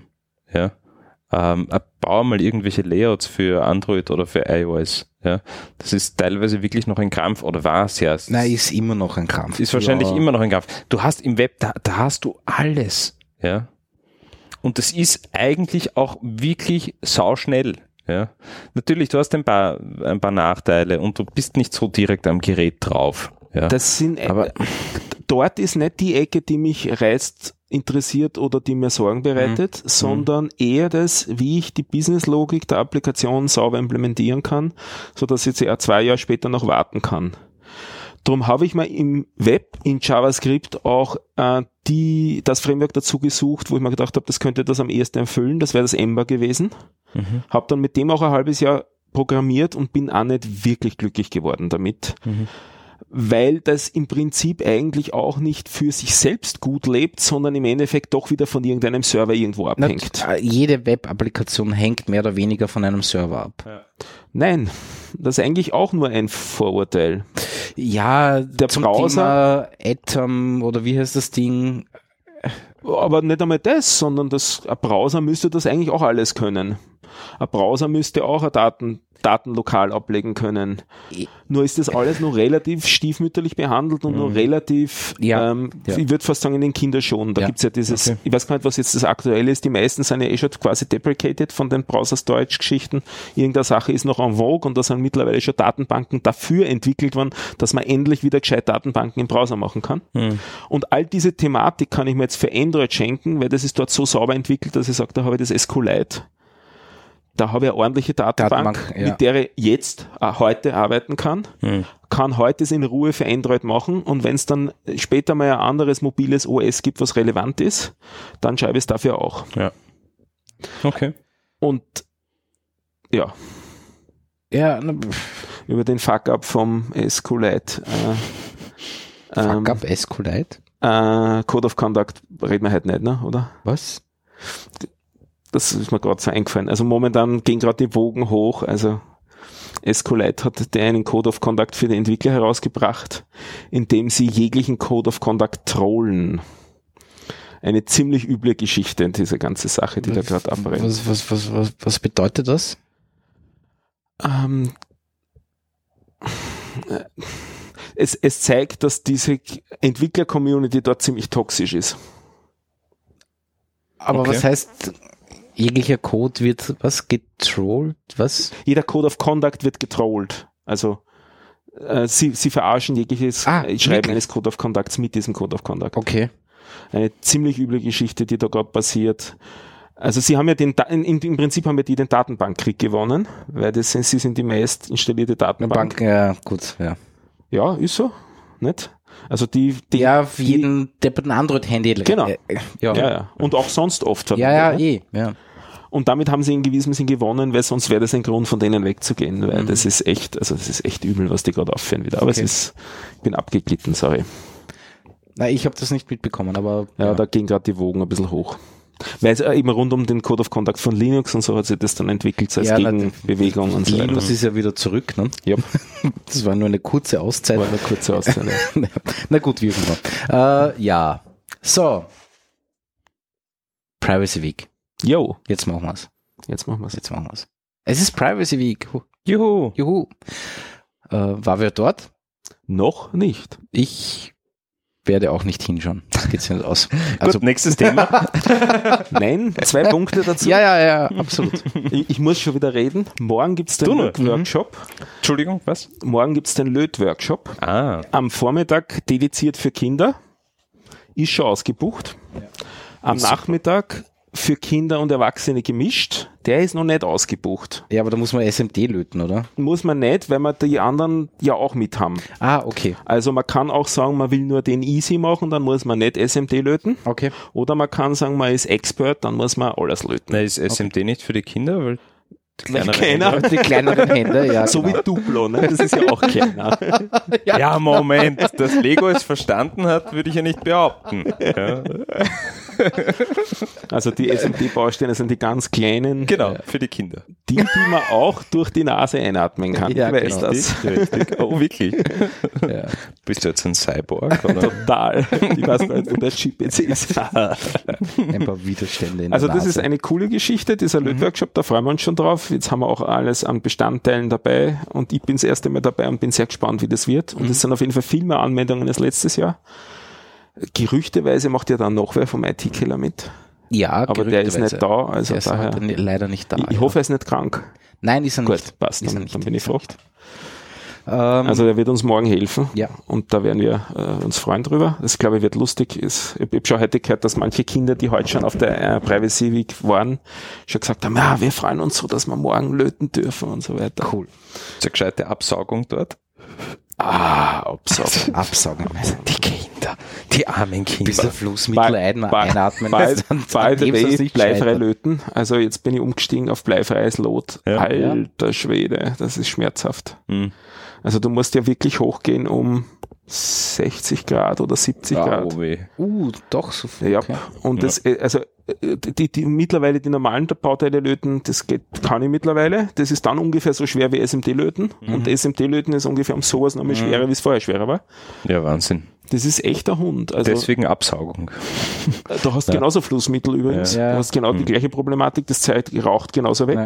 Also du solltest weiterhin nicht einatmen. Es ist halt nur kein Blei dabei. Und ich weiß auch nicht, ob das Blei verdampft ist. Ich weiß gar nicht, was das für einen Schmelzpunkt hat. Das weiß ich auch nicht. Weiß ich jetzt auch nicht auswendig. Äh, Nicht Schmelzpunkt, sondern Aber Verdampfungspunkt. Verdampfungspunkt, ja. Ja. Eigentlich ist der der relevante. Schmelzpunkt ist, den wissen wir schon. brauchen wir. Von Der der ist von, niedriger. von, von Neujahr, ne? Und da habe ich auch einiges gelernt. Also Ja, auch, auch von den Bleifrei-Lots gibt es unterschiedliche.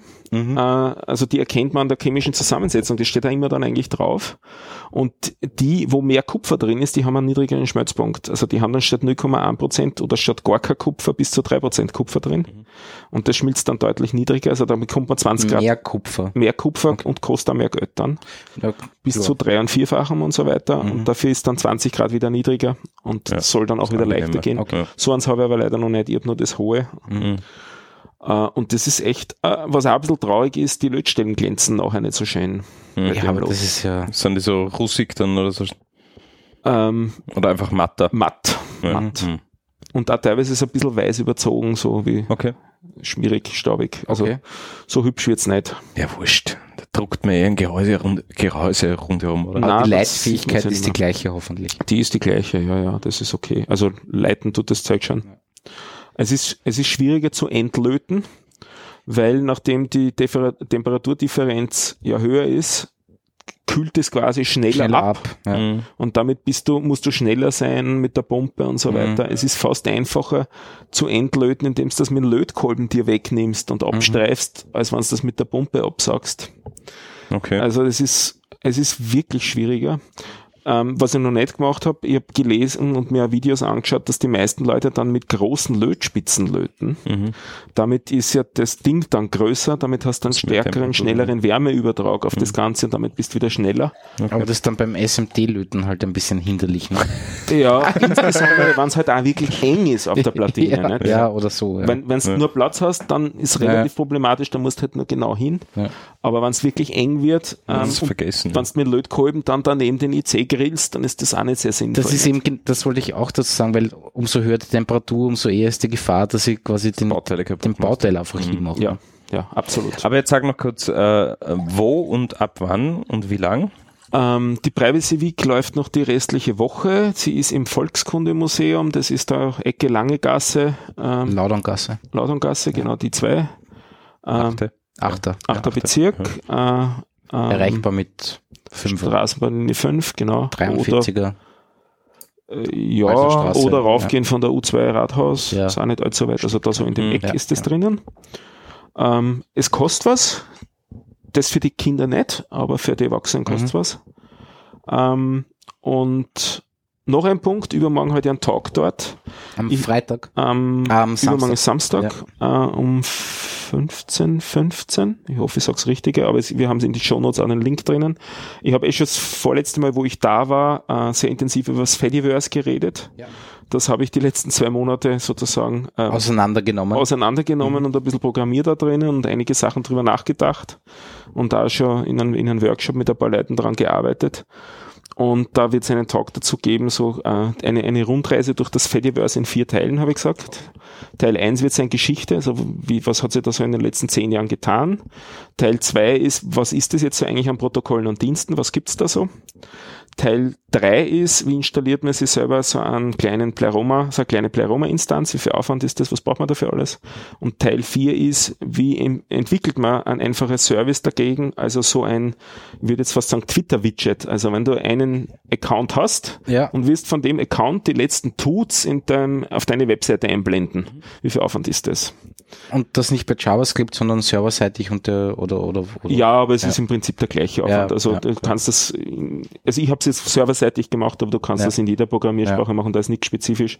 Du musst Web-Requests machen können und du musst JSON parsen können. Das Können, sind die zwei ja. relevanten Sachen. Ja. Das kann JavaScript auch Ja, ja. und damit funktioniert es. Aber es ist überraschend mühselig, das habe ich gelernt. Also zum Beispiel, obwohl man da ja eigentlich ein Protokoll hat, das ist dieses ActivityPub, da rede ich ja relativ viel drüber, ähm, ist dieses Protokoll nicht so richtig strikt und hart, so dass, also es gibt Interpretationsspielraum Mhm. und ich habe jetzt nur geschaut, dass es funktioniert gegen Mastodon und Pleroma, das sind so die zwei großen Verbreitungen in diesem Mastodon Microblogging äh, äh, Teil des Fediverses.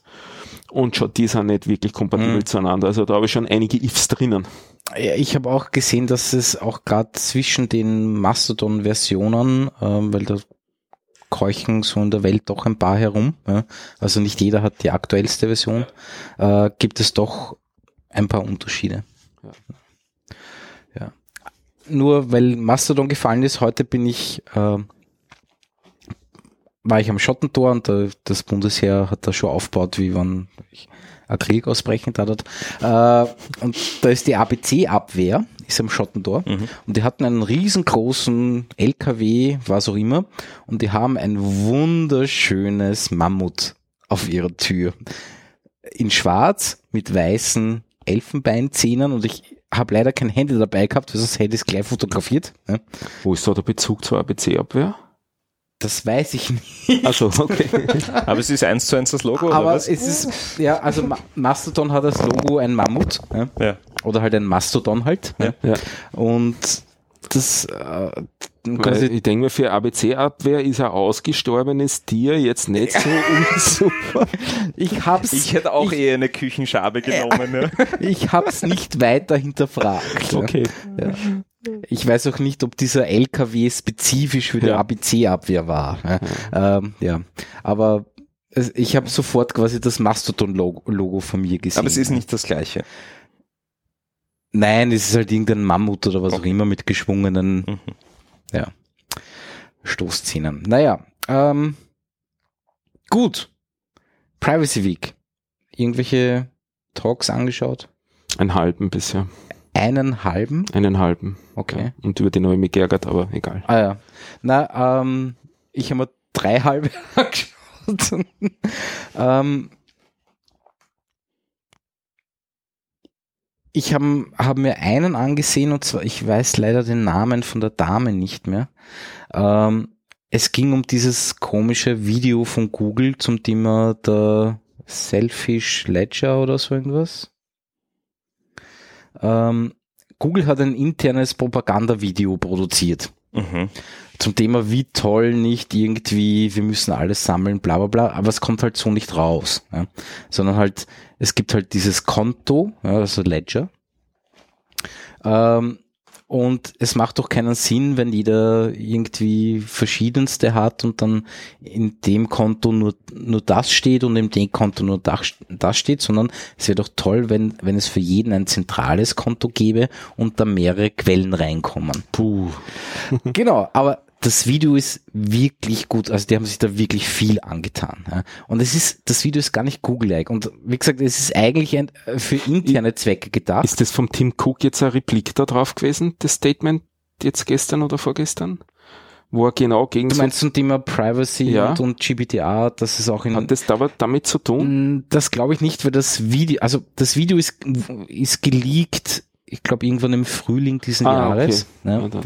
Äh, TechCrunch, glaube ich, oder so, ha- hat das irgendwie zugespielt bekommen. Ähm, lustigerweise gibt es das Video mittlerweile auf YouTube. Äh, ähm, gar nicht Google-like eigentlich, also komplett andere, an, an, andere, äh, komplett an, anderes Feeling beim Anschauen. Alles sehr, äh, sehr braun, also Mhm. es ist sehr dunkel irgendwie. Ähm, ich habe es leider noch nicht ganz anschauen können. Extern Auch- auch den- produzieren lassen?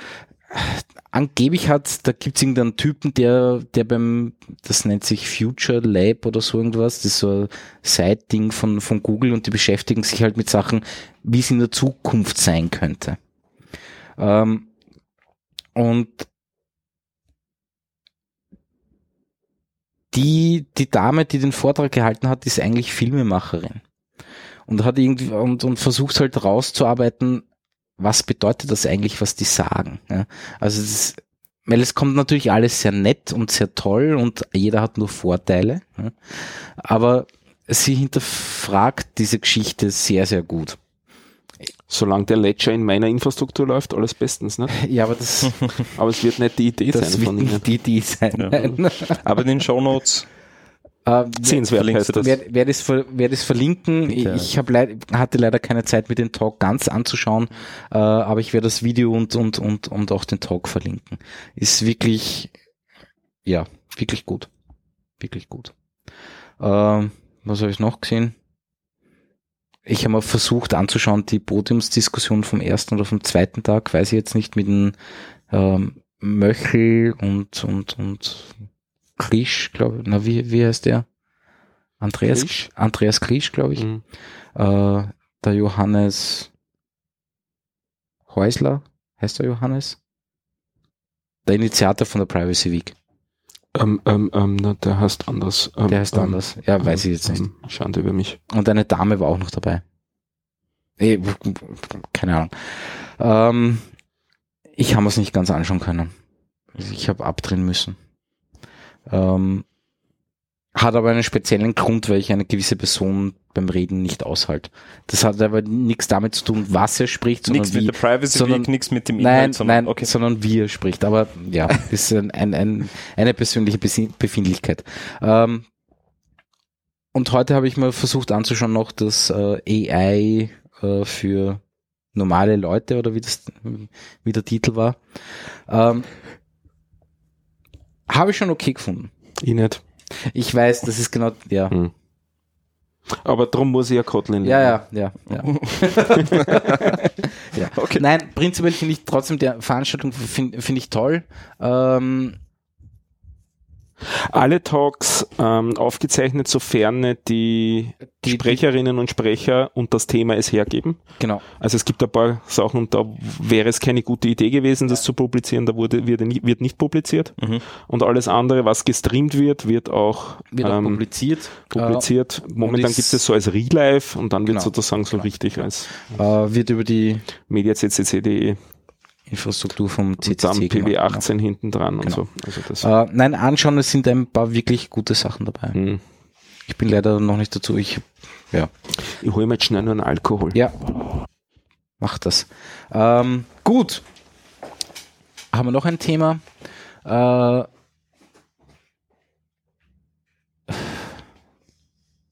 früher soll man jetzt noch reden. Uli. Ja, ich habe ich hab heute wenig Themen. Ja. Ja, bei mir war es gerade sehr busy. Also ich habe jetzt nur gerade mitbekommen, ähm, äh, eine App, wo auf anscheinend Android 8 extreme Probleme macht. Ähm, nämlich zum Thema Notifications. Okay. Äh, weil es ist ja so, wenn du Push-Notifications machen willst, ja, äh, musst du quasi im Hintergrund einen Service laufen lassen, damit das irgendwie Also nicht laufen Genau. lassen, sondern zumindest registrieren. Die App Wenn- registriert einen, einen Service. Genau, und wenn eine Push-Nachricht äh, für diese App kommt, wird dieser Service gestartet.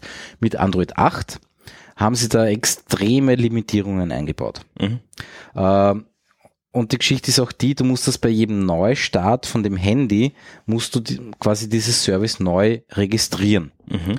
Ähm, jetzt äh, darfst du das aber so nicht mehr. Ja, wegen Also- den ganzen Berechtigungen nehme ich an, oder? Nein, und zum Thema Akkulaufzeit und keine Ahnung was. Ah, ja. Ja. Mhm. So, ähm, jetzt musst du da irgendwie, du kannst zwar einen, einen Job-Scheduler beim Boot Completed äh, Broadcast quasi starten lassen, dann hast du einen Job-Scheduler und der startet dann halt irgendwann einmal äh, dieses Ding, das halt dann das Service registriert. Mhm. Das ist, ist eine ziemliche Änderung.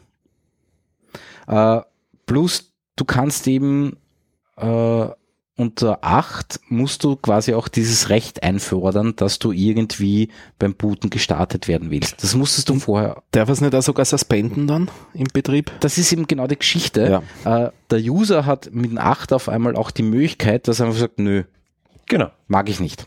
genau. Äh, so, jetzt kommt halt natürlich die große Katastrophe. Ich habe keine Push-Nachricht bekommen. Ja? Ja.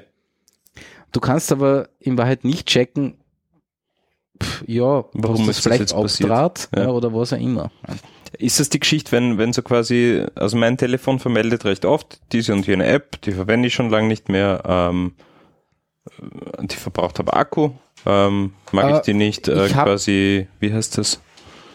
Ähm, Was? quasi anhalten oder Also, ja, kann sein. ich kann die irgendwie in Hast so du, was hast du für eine Version da drauf? Eine 8er? das Achter, ja, ja. Ja. Na, ich habe leider kein, kein Android mit 8. Also kein Phone mit 8. Ähm, ja, aber es macht das Ganze ein bisschen mühsamer. Mhm. Ich mein, das 8er ist eh schon lang draußen, so ist es ja nicht. Ja? Ja, ja. aber es poppen halt jetzt dann mit der Zeit auf einmal Sachen auf, wo du denkst so, ja, ja. So, App-Infos. Ja, es ist halt die Frage, wie man dieses ganze Notification-Thema, weiß ich nicht. Na, ganz ehrlich, mir geht Google lösen? mittlerweile am Arsch mit den, den ganzen Not Notifications. Ich brauche nur zum blöden Bäcker gehen und zehn Minuten später habe ich eine Notification, willst du die nicht bewerten? Ja? Ja, sowieso. Ja. Äh, leckt's mir am Arsch. Ja, Das Ja. habe ich abtrat. ja ich habe das heute auch abgedreht, aber es ist gar nicht so einfach. Hm, Hm. Du musst irgendwie auf Google, Konto, bla, keine Ahnung was. Und Aber dann hast dort du kannst wirklich die Location Services komplett ja, deaktivieren. ja. Hm. Aber pff, es ist trotzdem irgendwie mühsam. Ja, Noch eine Runde Halbwissen. ja. Äh, ich kann dann die Links la- Wieso noch eine Runde? Du warst gerade Zu du so- warst Zu so einen Location Sachen. Radler holen. Na, weil ich vorher Halbwissen ja auch verbreitet so. habe. Nur auf mich bezogen. Der Wolfi Christel, das ist ja auch Mhm. sein Aktivist, hat letztens getwittert, ja, er hat sich letztens schon mal gewundert, wie das ist. Auf Facebook wurde er getrackt, Location getrackt, obwohl er doch das WLAN immer abgedreht hat. Wie Mhm. geht das? Und er hat ein bisschen recherchiert. Und es geht. Wenn das WLAN abgedreht ist, kann er trotzdem Location tracken. Und das macht er recht geschickt scheinbar, der Facebook. Da gibt es nämlich scheinbar zwei Berechtigungen unter Android. Nämlich die eine ist WLAN aufdrehen dürfen und dann daraus Location-Information Mhm. beziehen. Und das andere ist aber nur schauen, ob es ein WLAN gibt. Ja. Und über dieses kurz schauen, ob es ein WLAN kriegt, kriegt man offensichtlich auch genug Information, wo denn das WLAN gerade ist, wann das die Informationen mitliefert. Hm. Und das dreht Nein, äh, das Lustige ist, da Facebook. geht's gar nicht darum, äh, dass, sondern der schaut nur, welche WLAN sind da, ja, und aus schickt an mit seine unter die. Datenbank. Ja. Die haben eine Datenbank, wo alle möglichen WLANs in jeglicher Welt das hat Apple, das hat Google, das hat Facebook. Scheiße, ja, eh, natürlich, ja. Punkt. ja. Ja. Da hat sie die Geschichte Und- gegeben, dass Google das mit ihren äh, Autos sogar alles mit, mitgeschrieben haben, ja. Und natürlich. die Berechtigung scheint nicht gefährlich zu sein. mhm. Also die dürftest du nicht ab ähm, Da muss man mit, müssen. da muss man einen User nicht fragen, ob er, ob er das darf. Das Genau. kann durchaus sein. Ja. ja, Und das ist halt schon ein wenig schmerzhaft. Jo. Angeblich hat das jetzt, glaube ich, Facebook zurückgezogen. das kann ich mir nicht vorstellen. Äh, Das suche ich raus. Das finde Also ich im, die der Daten holen sie sich trotzdem von- wahrscheinlich, ja. Nur sie Ja. zeigen es dann nicht offensiv an, hey, wie war's tut. Ja. Ja. Jetzt haben sie es nur bei auch. Genau. Das kann natürlich Also, sein. was, weil Ja, deswegen. ich habe jetzt auch abgedreht ja, zum Thema leck mich am Arsch, ich will das nicht, nicht sehen von Google. Ja. Mhm. Aber die Daten haben sie trotzdem, dass ich beim Bäcker war. Ja. Ja, ja, sicher. Ja. Zur Not hängen sie über ihre IMSI-Catcher auf. Ja, vor allem Ja. das, das, das, was mich ja an diesen, an diesen, ähm, so quasi, wie hat's dir dort gefallen, Dingen nervt ist, ähm, ich kann das ja, oder vielleicht habe ich es nicht geschafft, ich kann das ja nicht für bestimmte Locations abdrehen. Also ich bekomme jeden zweiten Tag äh, so quasi, wie es mir in, in der Mall äh, gefällt, Landstraße, Ja. Mitte, ja, weil ich halt jeden Tag durch das Einkaufszentrum durchlatsch, weil die U-Bahn-Station dort drin ist. Ja. Und das ist halt echt, Nervig. es ist doof. Ja. Das ist wirklich doof. Ja. Also mich nervt das mittlerweile auch. Ja. Ich bin jetzt auf der Suche wirklich nach Alternativen. Alternativen. Zu? Zu Android, zu iOS. Ich will ein Telefon haben mit Mail-Client, mit Browser. Alles andere. Lineage? Ja, das wäre eben zum Beispiel eine Variante. Kleine OS.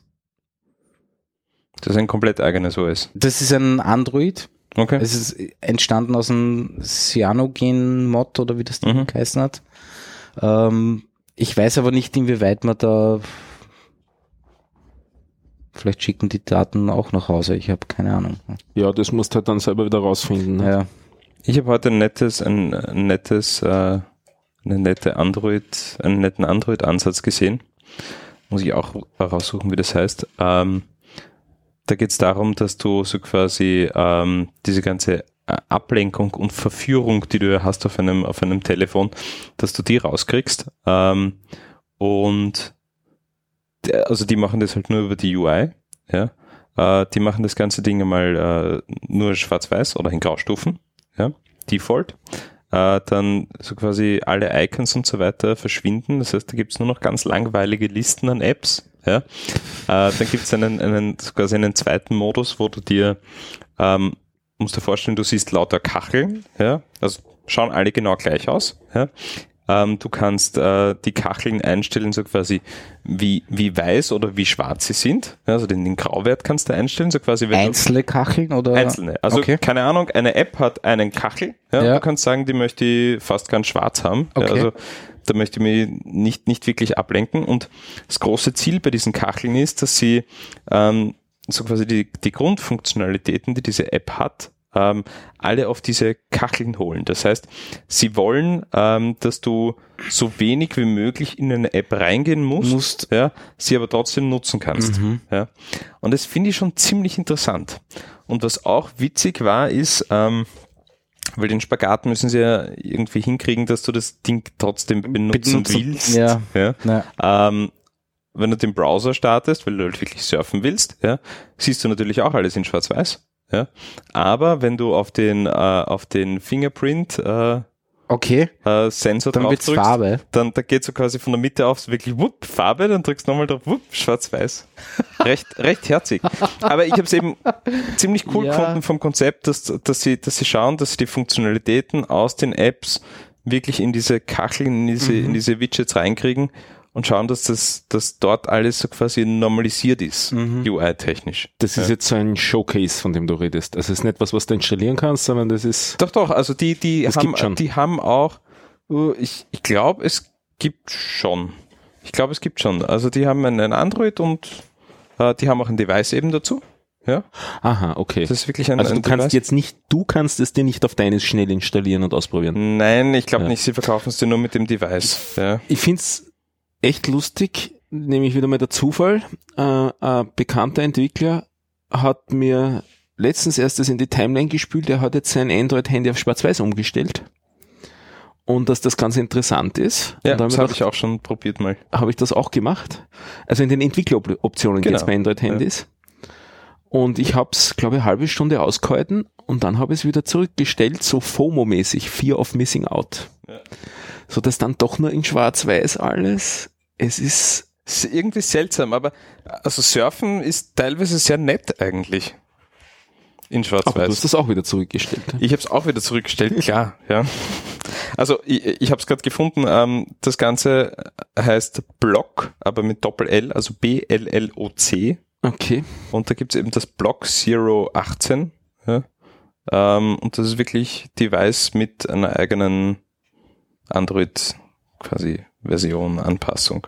Das mit den Kacheln ist so, du hast also für jede Funktionalität eine Kachel. Für jede App.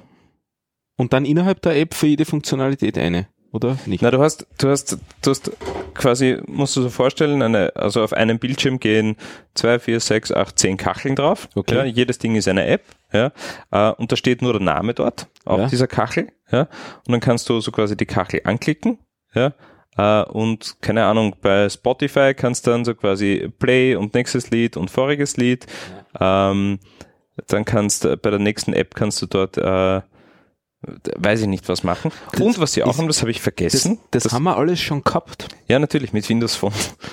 Quasi. An die habe ich jetzt nicht gedacht, das sondern an diese Audio-Interfaces mit den, also diese ersten automatischen Telefonanlagen so. Für Rechnungsprobleme wählen Sie bitte eins. Ja. Für, Eh. Und eine Sache habe ich noch vergessen, die ist nämlich wirklich auch interessant äh, vom Ansatz. Ähm, sie haben dann so quasi noch einen Screen, wenn du rüber swipest, wo sie dir sämtliche Notifications ähm, normalisieren. ähm, das heißt, du hast dann, ja, du siehst einfach nur, der Kontakt hat dir irgendwas geschrieben, ja, siehst schon einen kleinen Vermerk, ja, aus dieser und jenen App, aber du hast so quasi, es wird für dich nicht mehr äh, wichtig, welche App das jetzt war, die die Notifizierung äh, geschrieben hat. Also quasi irgendwelche Chats. Ja. Mhm. Weil jeder von uns hat ja drei, vier, fünf Chat-Applikationen drauf. Wirklich? Nur ich. Also, ja, ich habe drauf, warte, warte. Signal, WhatsApp, äh, MetaMost, Hangouts, Allo, äh, Facebook Messenger, Outlook, Duo, Skype, Slack.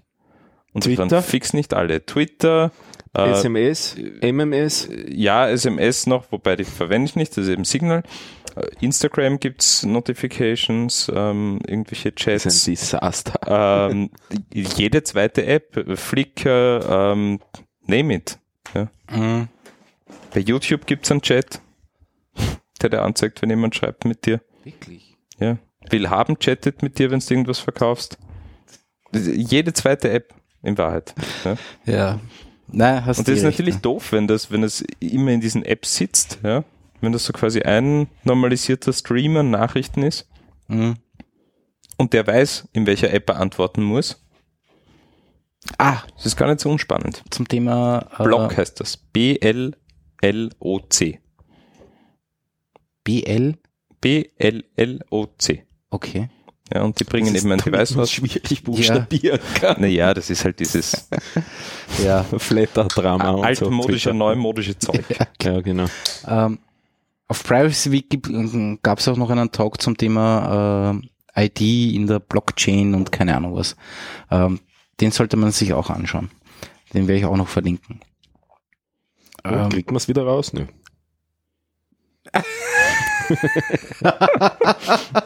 Nein, da geht es eben zum, das hat ein bisschen was mit Solid zu tun. Apropos Solid. Mhm. Ich habe ich hab einen Sol- ich hab einen Solid-Account. Da gab's Genau, aber wir haben nur über Tweets Halbwissen gesprochen. Ich habe einen Solid-Account letzte Mal war geklickt nur auf, Halbwissen da. auf Inrupt. Ja. Mhm. Ich, ich habe zwei Screenshots ja, von dem Interface äh, gepostet auf Twitter. Meine Ich Herren. mein, sind die irgendwo angelaufen? Das ist ein Wahnsinn, oder? Wie kann ich ein Ding releasen, das Also, sch- Ich mein, ich meine, das ist ja nicht schier, das ist Nein. einfach hin und nicht fertig, oder? Das hat mich etwas verblüfft. Also ich, hab, Ja. ich, Ich hoffe, auch- dass dein Browser ein Problem hat zu nein, dem Zeitpunkt. Das schaut wirklich das so schaut aus, oder? wirklich so aus. aus, ja. Ist halb Es ist, es ist unbedienbar. Ja. Äh, du bekommst nur, du wirst überhaupt nicht durchgeleitet, was du jetzt tun kannst oder sollst. Ja.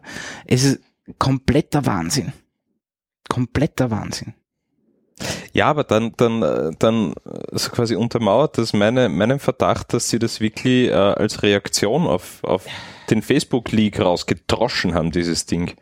Ich gesagt, jetzt ist der richtige Zeitpunkt. Ja, aber ich Ja. meine, das muss ja auch Zeit gekostet haben, das zu produzieren. Das kann mir keiner erklären. Ne? Na ja, Ähm, Das ist, das ist, äh, da- darüber Ah. können wir die ganze Nacht diskutieren. Ja. ob, oder ob es Unvermögen war.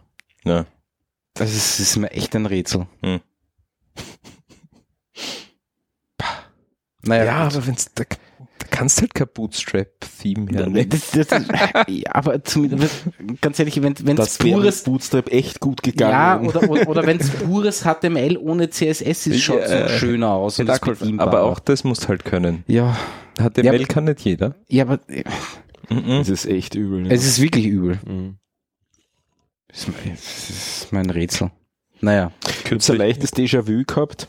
Da war es zwar gar nicht, also nicht so schlimm, aber ein bisschen fuck up. Also ich bin ein sehr großer Wiki-Fan grundsätzlich. Also da war Wikipedia noch gar nicht so. Achso, nicht die starken. Männer. Nein, der auch. Der aber, auch, aber- aber- ich meine jetzt das andere, Mhm, also ohne E, sondern nur W-I-K-I. Wobei manchmal ja sogar W-I-K-K-I, nicht? Von Wiki, Wiki, schnell und so. Mhm.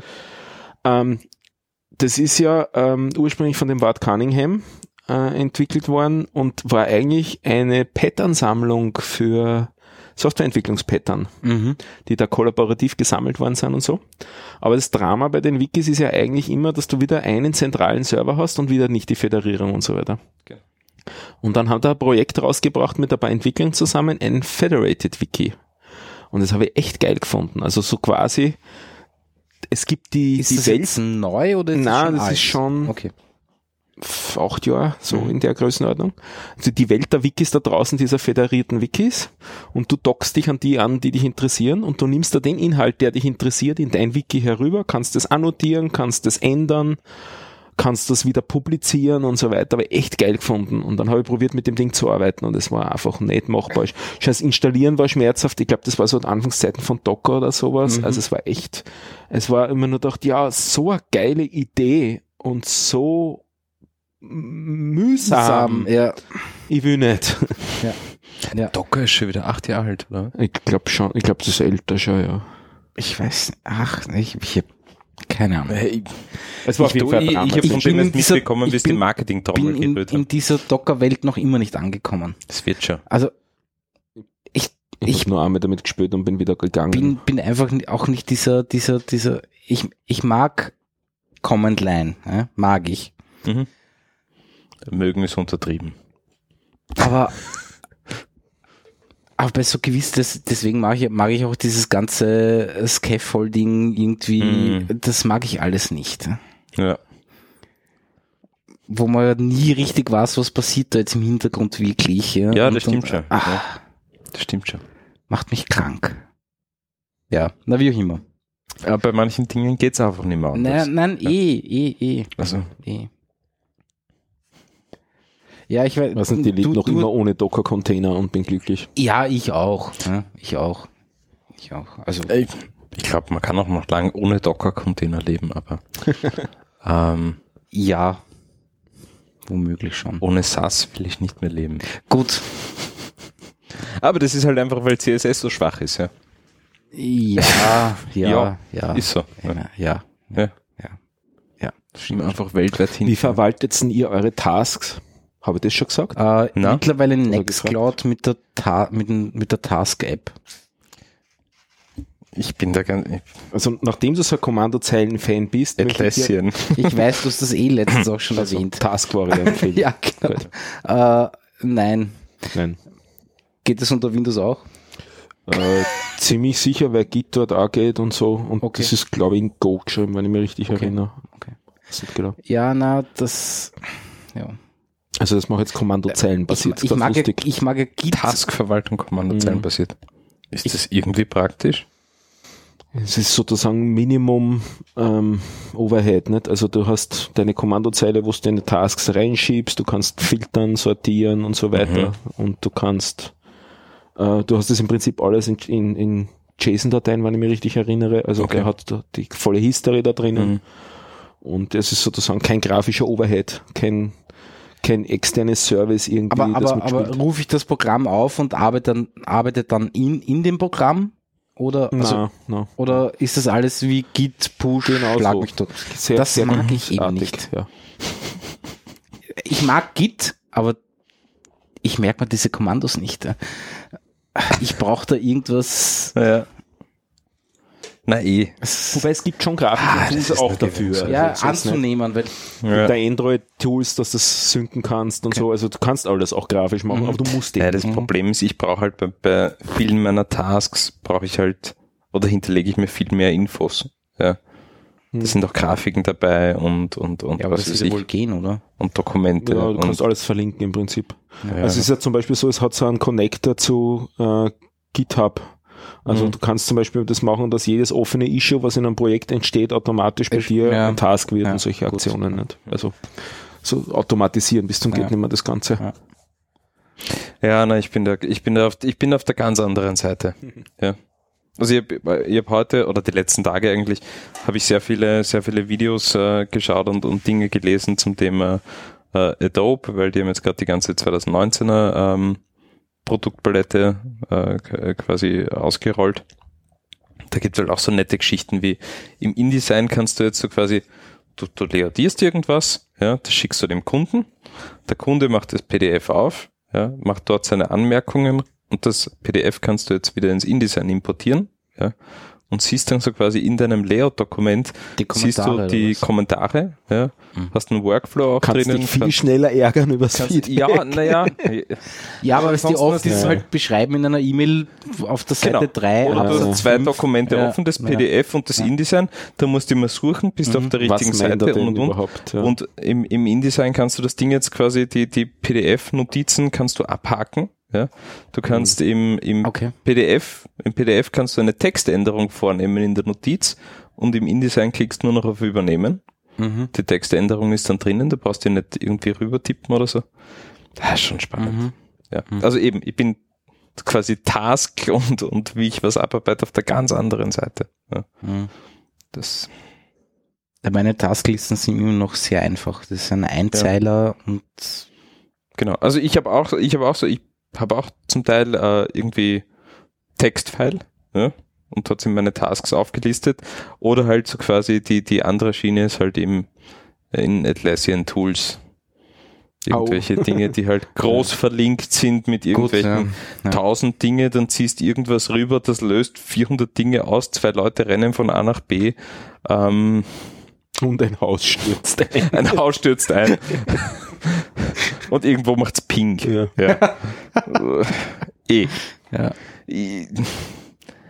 Aber dazu muss ich sagen, also ich arbeite zum ersten Mal jetzt mit, mit diesen Atlassian Tools, ähm, war sehr skeptisch. Ähm, Ist Aber- Jira Atlassian? Ja. ja. Hm. ja, Jira, Confluence Ja. und so weiter. Die Dinger sind wirklich, wirklich gut und einfach. Das Also- ist richtig angenehm. Ich bin mit Jira nur einmal vor Jahren mm, in Kontakt gekommen, weil das halt der Kunde betrieben hat. Äh, Sehr, sehr mächtig. Ja. Aber da jetzt so als, als, als, als du wirst mal ins Wasser geschmissen, ja, musste ich, also zumindest was damals so, das ist schon drauf- zehn Jahre Na, her oder sowas. Ich, ich ne? glaube, es kommt auch noch immer darauf an, ob du einen Vollprofi hast, der dir diese Tools herrichtet. ja, das Du hast sein, eine ja. riesen Werkzeugkiste, Ja. die alles kann. Mhm. Ja? Nein, nein, Aber äh, ich habe einen, ich, ich hatte einen Kollegen, der hat uns, äh, der hat dort einen ganzen Workflow aufgesetzt für ein, für ein ganzes Team und hat das dann vorgestellt, wie das funktioniert. Ja. Bumm. Ja. Wenn das Team auch mitspielt, dann Ja. ist es cool. ja, aber das, das, das Schöne ist, die Leute am Schluss, ja, klar, aber am Schluss ist das Ding so einfach, dass das Teammember bedienen muss, ja, dass diese Hürde nicht so hoch ist. Ja. Mhm.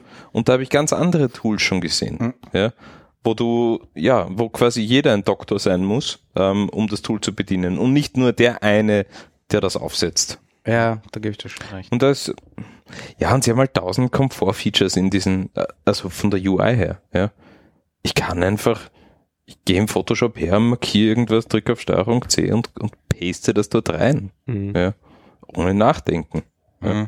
In jedem anderen Tool musst du es vorher am Desktop als PNG speichern, dann hochladen, dann dich ärgern, weil es das Ja. 2 Megabyte Limit überschritten hat, dann musst du es umbenennen, dann musst du, PHP geschrieben.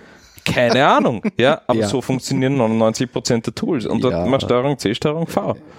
Ja. Und du hast ein Autosave und du brauchst Ja, ja. nicht mehr nachdenken. Ja, ja. Also von dem her ist es schon praktisch. Nein, nein, eh, und du absolut. hast 1000 Drag and Drop und rechte Maustaste Features und, und, und was auch immer. Ja. Ja. Aber ja. Naja. Da stelle ich wieder die Gegenvariante dazu vor, aber sie muss kundenfreundlich genug sein. Das ist Redmine. Das verwende ich seit, glaube ich, acht oder neun Jahren. Habe alle Das ist ein Kunden Ticketing-System, oder? Also, Projekte drin, auch. Also es hat Ticketverwaltung, ja. es hat, also es ist Projektverwaltung einmal von oben her Okay. gesehen. Du hast auf Projektebene Tickets, du hast Wikis, du hast Mhm. Dokumenten, Storage, du hast Userverwaltung natürlich, Timeline, Kalender Mhm. äh, und ich habe meine gesamte Doku da drinnen. Mhm. Also ähm, und Aber auch wirklich Zeiterfassung. Es ist okay. Also, Also ich habe das schier in Erinnerung. na, Das ist das Schöne an Ist den nicht schmerzhaft. Tools. Das sind die ersten Tools, die ich nicht hässlich finde, Okay. weil sie so stark reduziert sind. Ja. Aber ist es dann trotzdem, weil ich kenne auch ein anderes Tool, ja, ich sage jetzt den Namen nicht, ähm, das ist zwar sehr schön, Mhm. aber du hast keine Ahnung, wo du hinklicken kannst, ob da, ob sich So, da du musst irgendwas, von Microsoft Tools reden. also das ist, das ist alles Oder so, Google so, mittlerweile. so flach ja. Ja. und irgendwie so, ah, pff, Ja, das ist, glaube ich, nur eine, das ist gerade eine Phase. Ja. Das ist von, na, ich glaube, es hört sich eh gerade wieder auf. ja, ja, das ist von diesem, wie hat's geheißen, Sk Skeufinismus, wo alles so quasi der Realität entsprechen muss. Ja. Geomorphismus, Ja. ich weiß es nicht. Ja. Ja.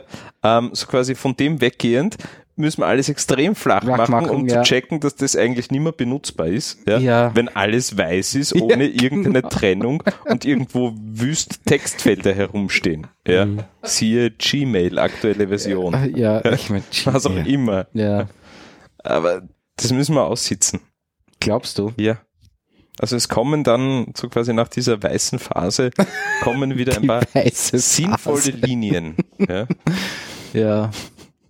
Na, schlimm. aber ihr habt jetzt fast ein Jahrzehnt Dokumentation drin, das ist schon geil. Nicht? Ja, das ist ein nein, Wahnsinn, absolut, natürlich. Ich habe es ja so gemacht, das habe ich jetzt, glaube ich, weiß nicht, fünf oder sechs Jahre. Ich habe keine Bookmark-Verwaltung mehr in dem Sinn in den Browsern, sondern alles, was ich für Wert halte, später mal wieder zu finden, Ja. schreibe ich in, äh, wie in der Wiki dort rein eine Seite pro Monat. Mhm. Einfach nur Link und dann Einzeiler Beschreibung von dem Ding und habe das damit auch Volltext durchsuchbar. Okay. Das sind so vier, fünf Links am Tag, Ja, aber die da zusammenkommen. die- Ich Disziplin gern musst- so brav wie ja, genau. Ja. Ich wollte auch gerade sagen, die Disziplin musst du mal aufbringen.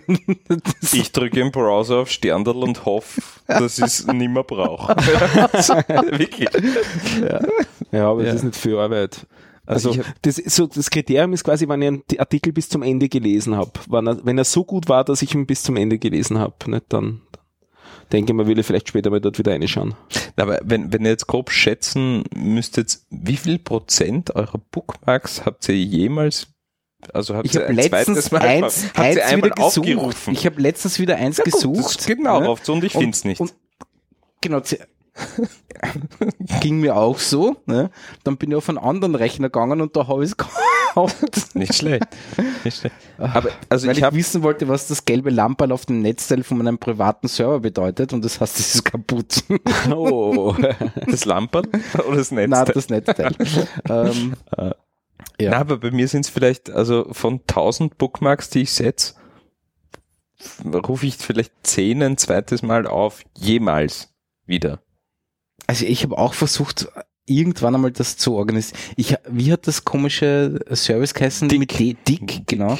Dick- Da habe ich angefangen. Das war dieses, diese vier Viereckerl. Genau, blau, von- weiß, grau, grau und schwarz. Schwarz, ja. Hm. Ähm, Also weiß, blau. ja, Schwarz-grau. irgendwie So, so. ja.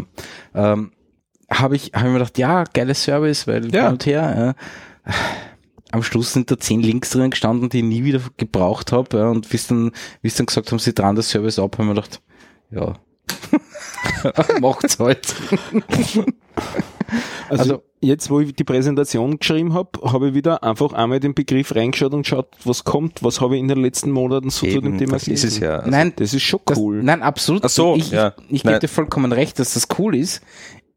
Ich habe nur die Disziplin dazu. Na, für, also ich bin Das echt eine faule Sau. Für mich macht Ja. das Google. Ja.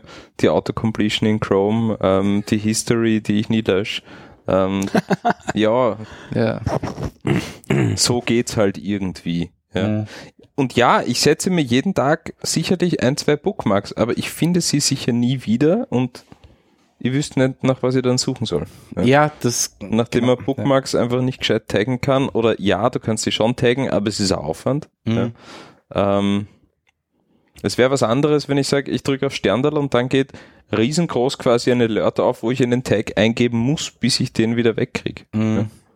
Oder dass ich den wieder wegkriege. Das wird helfen bei mir, aber sonst. Ja, Hm. ich bin da auch nicht, also Und ich hab's halt so dann, also ich schreibe einen Tag oben drüber und damit habe ich das quasi in einer Timeline zurück. Das ist eigentlich ganz lustig, dann so in diese, diese Timeline wieder so ein bisschen zu brausen. Du solltest, du solltest diese Archive, du kannst die monetarisieren. Nein, du kannst die monetarisieren. ja. Das ist quasi, verkaufe mein Monatsarchiv. ja, Quasi um 99 Cent.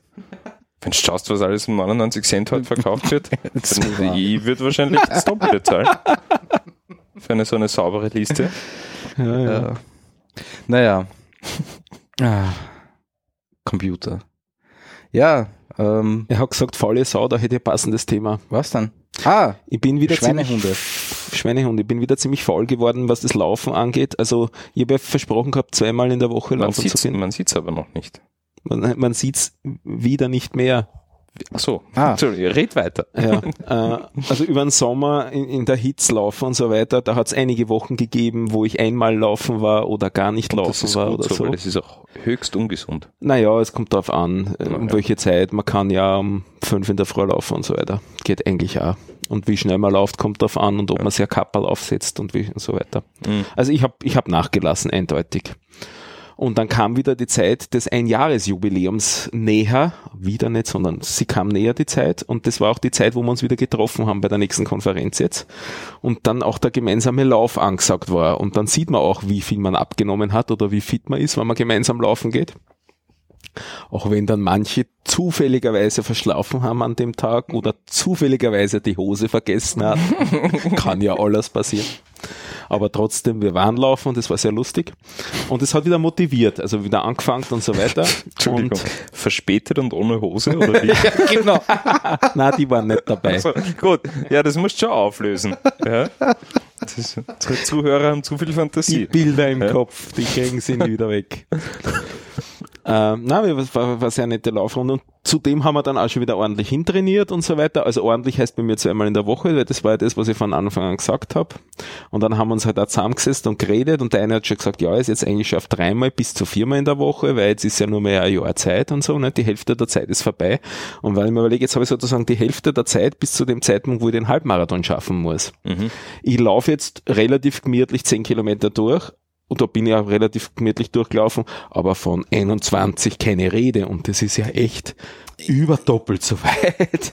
Ja, aber äh, Also es, angeblich ist es ja so, dass auch, auch ein Marathonläufer zum Training keinen Marathon läuft.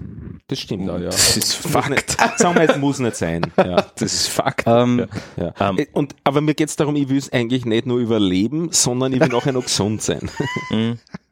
Das ist schon auch Na, ein aber Ziel. wie geht's dir nach den 10 Kilometern? Sind, äh, da, tun die Knie brutal Überhaupt- weh? oder? überhaupt keine Schmerzen. Ja, dann einfach du wahrscheinlich auch kein Problem.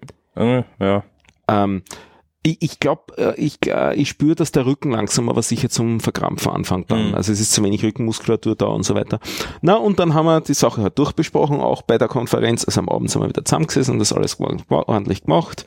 Ich habe mir, mir wurde ein Buch empfohlen, das habe ich mittlerweile auch gelesen und jetzt haben wir Trainingsplan aufgestellt und jetzt laufen wir tatsächlich. Drei von uns Vieren laufen jetzt tatsächlich viermal in der Woche. du läufst jetzt viermal in der Ich Woche. laufe jetzt viermal in der Woche Batz. Nach sauberem Plan. Zwei sind sehr langsame Läufe, das soll aber so sein. Eine ist ein langer und einer ist mit Intervalltraining. Mhm.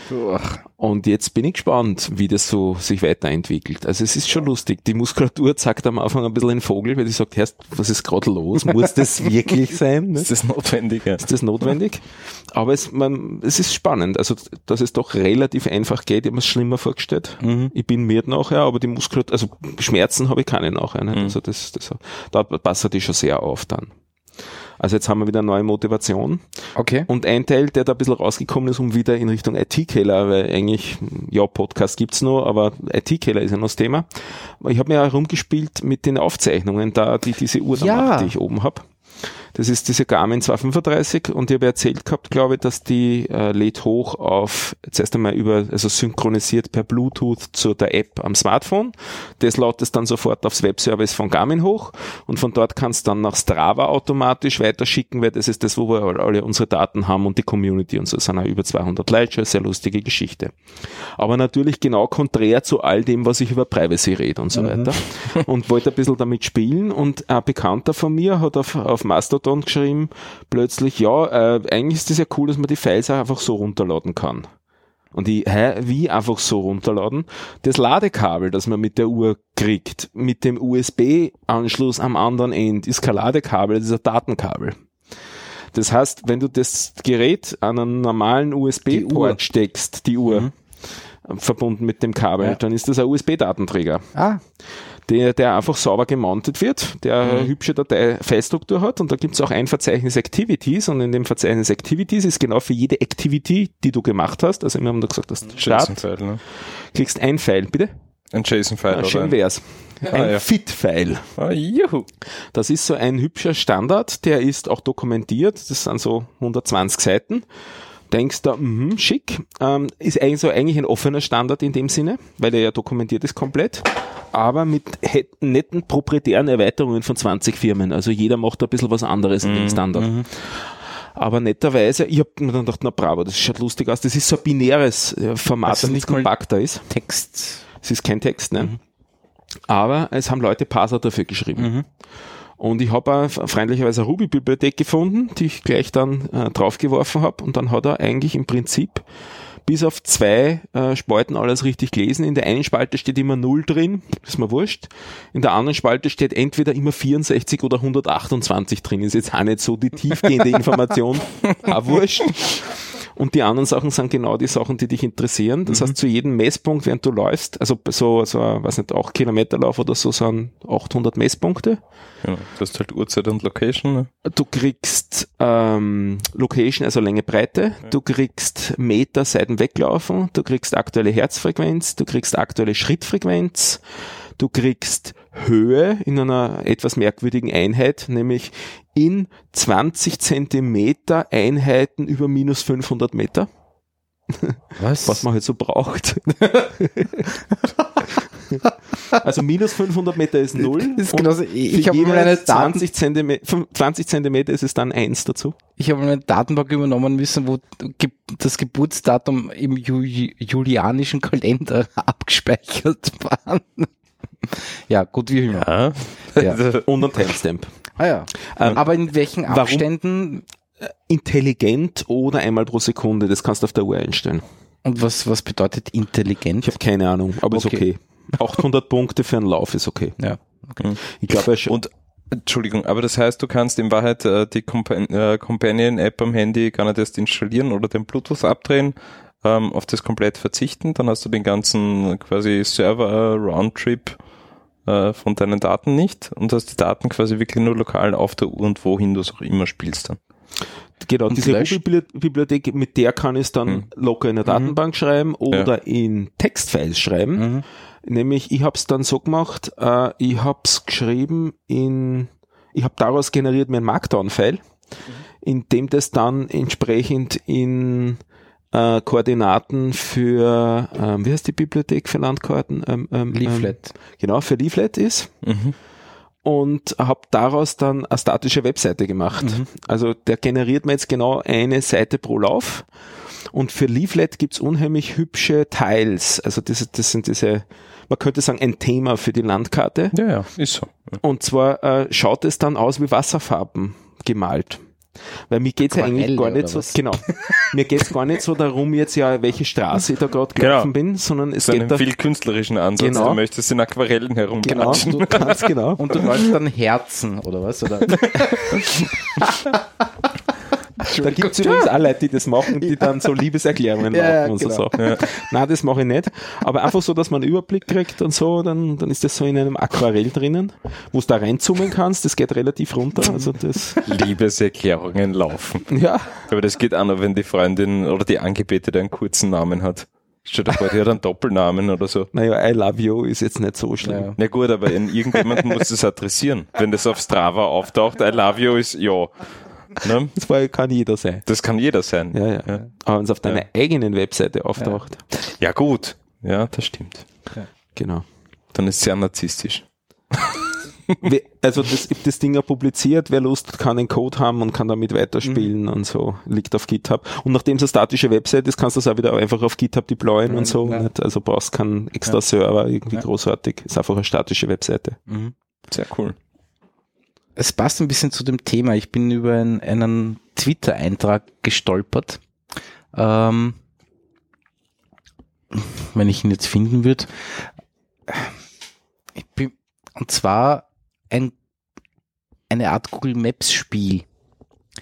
Oh ja. Äh, Ich glaube, ich weiß, was du meinst. und zwar mit AR. ja. So gut. Ähm, es gibt irgendwie, keine Ahnung, du suchst irgendwie Leute, die sind alle, weiß ich nicht, 500 Meter gelaufen, sage ich jetzt mal. Dann sucht er das Ding quasi eine, eine 500 Meter Strecke für dich, wo du halt gerade bist. Ja? Äh, und du rennst mit dem Handy und im Handy zeigt er da quasi an, wo du hinlaufen musst. Ja?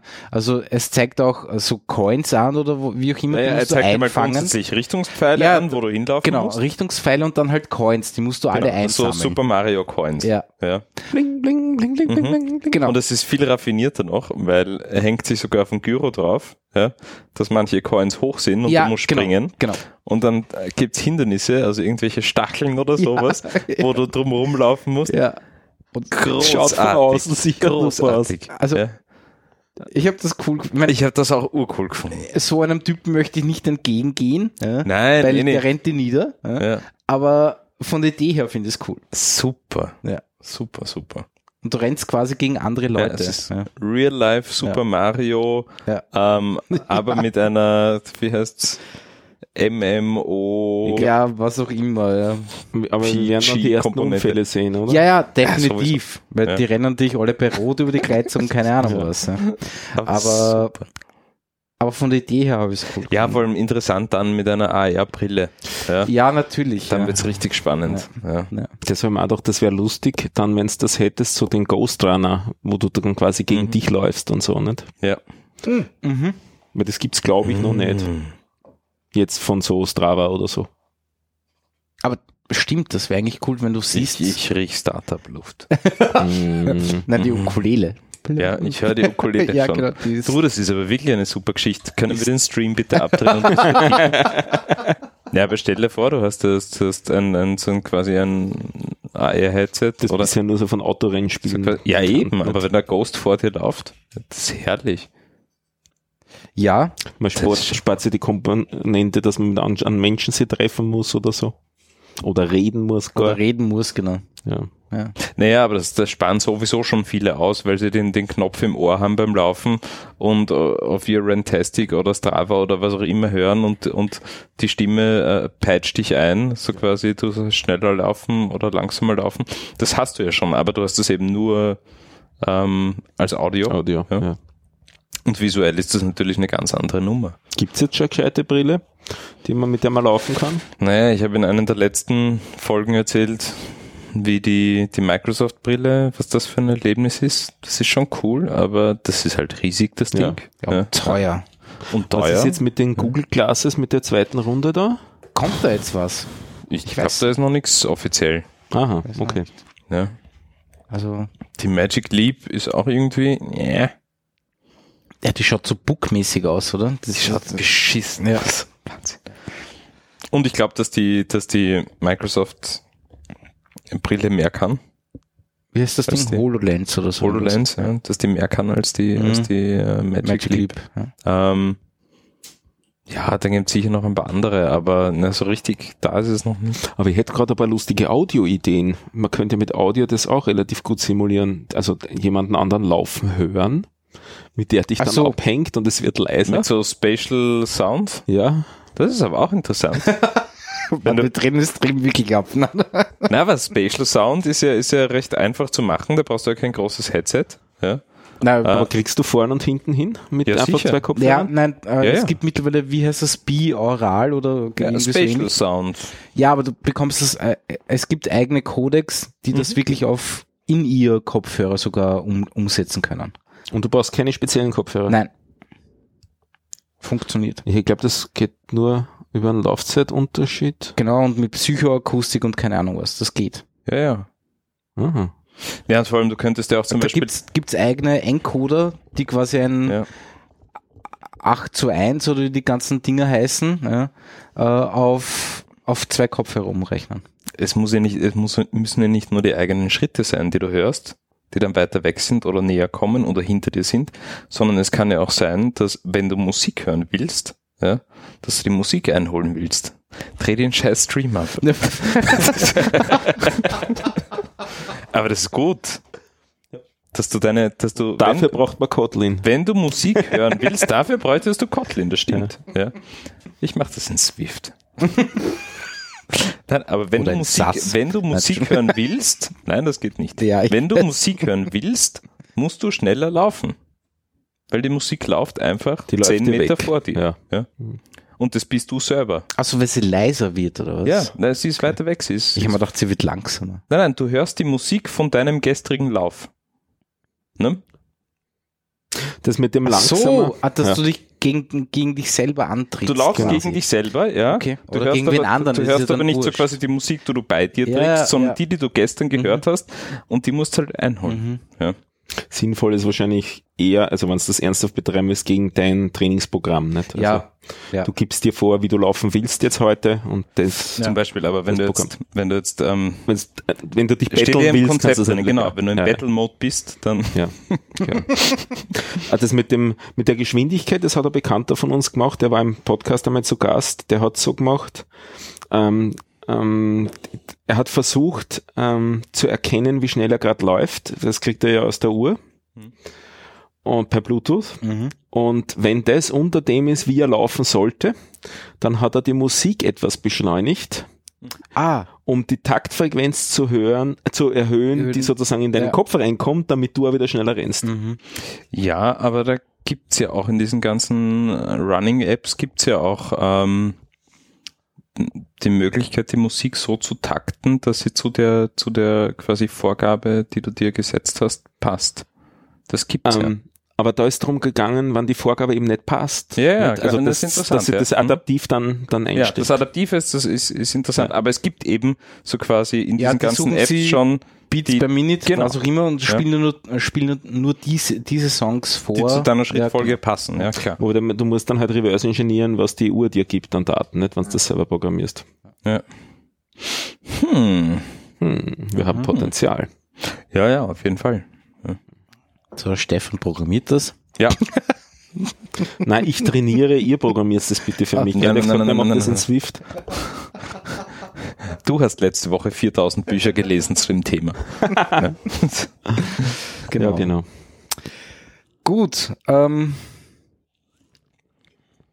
ich habe, glaube ich, gar nichts mehr, außer dass Microsoft wieder abstinkt mit dem komischen Update. ja, Ähm, das verstehe ich nicht ganz. Ich habe gehört, die löschen jetzt User-Daten gezielt. na, gezielt, glaube ich, ist es nicht, aber ja, Aber wie kann sowas passieren? Ich verstehe das nicht. ich verstehe das auch nicht. Es ist mir echt ein Rätsel. Ja. Weil das musste schon, das musste fast mutwillig machen, ne? Maybe. Ja, eh. Schwer. Von warum greife ich die Daten überhaupt an? Ja. Naja, die Idee war, dass sie es in die Cloud verschieben. Ja, gut, da hätte ich, das hätte ich auch verbockt. Wahrscheinlich. Bei der Naja. Url verdient. ja. Die Idee war ja nur, dass sie es sicherer ablegen. ja. Es, es war dann halt nur Defnal. Nicht? ja, genau. Ja. Das ist eh sicher. Also, Denkfehler. es ist, es An echt ein Sabotage glaube ich jetzt nicht unbedingt. Na, aber hat das Nein, wirklich nur irgendwelche OneDrive-Dinge betroffen oder?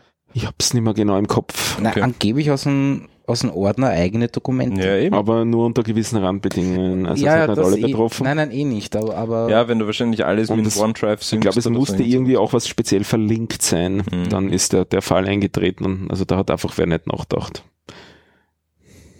Der, ich glaube, einfach den Fall nicht berücksichtigt, Ja. nicht gedacht, dass das sein kann. Ja. Und ich meine, Und das ist leicht bei so einem Betriebssystem. Ja. Ja. ja, aber ich meine, irgendwas mit ich- Softlinks und Hardlinks und so nicht abgefragt und, Ja. ha, und dann zurückgesynkt, ha, da liegt nichts mehr, ja, dann können wir es ja löschen, nicht? Also, Ja. mh, Da bin ich echt froh, dass ich an relativ überschaubaren Webseiten arbeite. ja, def nein, äh, ich meine, dass so ein Stück OS jetzt nicht einfach ist, äh, Mhm. ist, ist eh klar. Ja. Aber sowas Ja. darf einfach nicht passieren, oder? Eigentlich nicht. Aber ja. Naja. Ich ich habe noch eine Frage, vielleicht habt ihr da äh, irgendwie eine, eine, eine Antwort drauf. Ähm, das ist jetzt ein ganz anderes Thema, aber vom Betriebssystem komme ich drauf. Äh, Hackintosh. Kennt ihr irgendjemanden, der solche Dinge baut? Ja, Ja. also persönlich nicht. Ich kenne jemanden, der sich einen Hackintosh gekauft hat. Da gibt es Mhm. in Österreich sogar äh, jemanden äh, und hat den Hackintosh nach langer Streiterei wieder zurückgegeben. oh je. Ähm, Also ist das. weil das Ding einfach USB-Probleme hatte bis zum Umfallen. Hm, Und das Lustige ist, auch dieser Sektkübel hat ja USB-Probleme. Also ist keine Ahnung, ja. ja. es Ähm, gibt äh, eine NSFE-Episode, wo es einer relativ ausführlich beschreibt. Na, es gibt Was? auch, es gibt auch unzählige. YouTube-Videos. Okay. Äh, es gibt unzählige YouTube-Videos, die sagen, ah, Hackintosh, alles kein Problem mehr. ja. Es, nein, Total easy, diese Also- und jene Komponente läuft wie das, jetzt- Original, ist jetzt aber zwei oder drei Jahre ich her. vertraue dem Ganzen nicht. Äh, und es gibt in Österreich jemanden, ich glaube in Vorarlberg, der Mhm. he- aktiv Hackintoshs verkauft, zumindest Okay. vor zwei bis drei Jahren. Mhm. Ähm, die Erfahrung, die ein Bekannter damit gemacht hat, War keine gute. War definitiv Bevor ich einen Hackintosh kaufe, kaufe ich mir einen gebrauchten. Hackintosh. Na, Nein, nein, aber jetzt, es geht ja, es geht ja um, um, um das andere, äh, so quasi ein, ein Bekannter braucht einen wirklich sehr potenten ähm, Mac oder einen sehr potenten Rechner, Mhm. ja, neueste Generation. Ja. und Ähm, nicht Laptop. und nicht Laptop, sondern ein, Okay. richtig, ein, ein Arbeitsgerät ähm, und ist halt die letzten, weiß ich nicht, 20 Jahre, 30 Jahre, keine Ahnung. Äh, seitdem er denken kann, seitdem es Rechner gibt, auf Mac unterwegs. Mhm. Ja. Und er ist Kann halt man- jetzt an dem Punkt, wo er sagt, die, also quasi Apple bietet ihm nicht das, was er will. Ähm, Mhm. Und er Kann- würde es auf Windows wechseln, ja. Kann man, kann man das Betriebssystem, also macOS, eigentlich so noch kaufen? Ähm, ja, gute Frage. ja, Es ist, Ähm, es, es entspricht nicht den Lizenzbedingungen, es auf nicht Apple-Hardware zu installieren. na, das sowieso. Ja. Ja. Äh, aber habe ich überhaupt die Möglichkeit, ein Nein, also du macOS du brauchst, du brauchst so, ich, wenn ich jetzt zu MacShark gehe und sage, ich hätte gern das aktuellste nicht. macOS auf CD oder was auch Nein, das immer. glaube ich nicht. Na, aber das du könntest gibt. dann Billigsdorfer äh, äh, Mac wirklich an, an Gebrauchten kaufen, damit hast du Lizenz und die könntest du upgraden.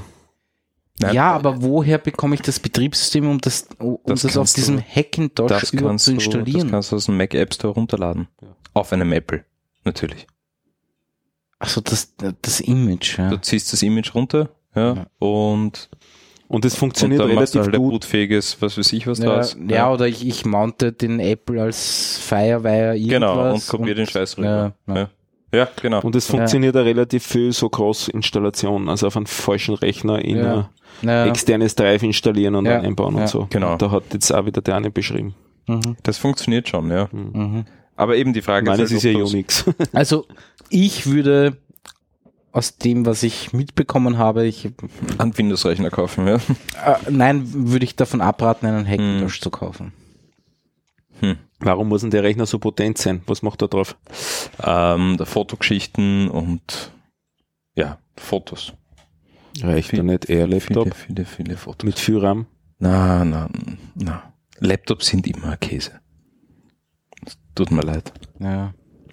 Und außerdem, du kriegst ja hardware-technisch auch nicht aktuelle Dinge. Also du kriegst Und bei- relativ viel gebrauchte ähm, Äh, Aber du kriegst bei Mac, kriegst du, 2015er. ja, aber das hilft dir nichts.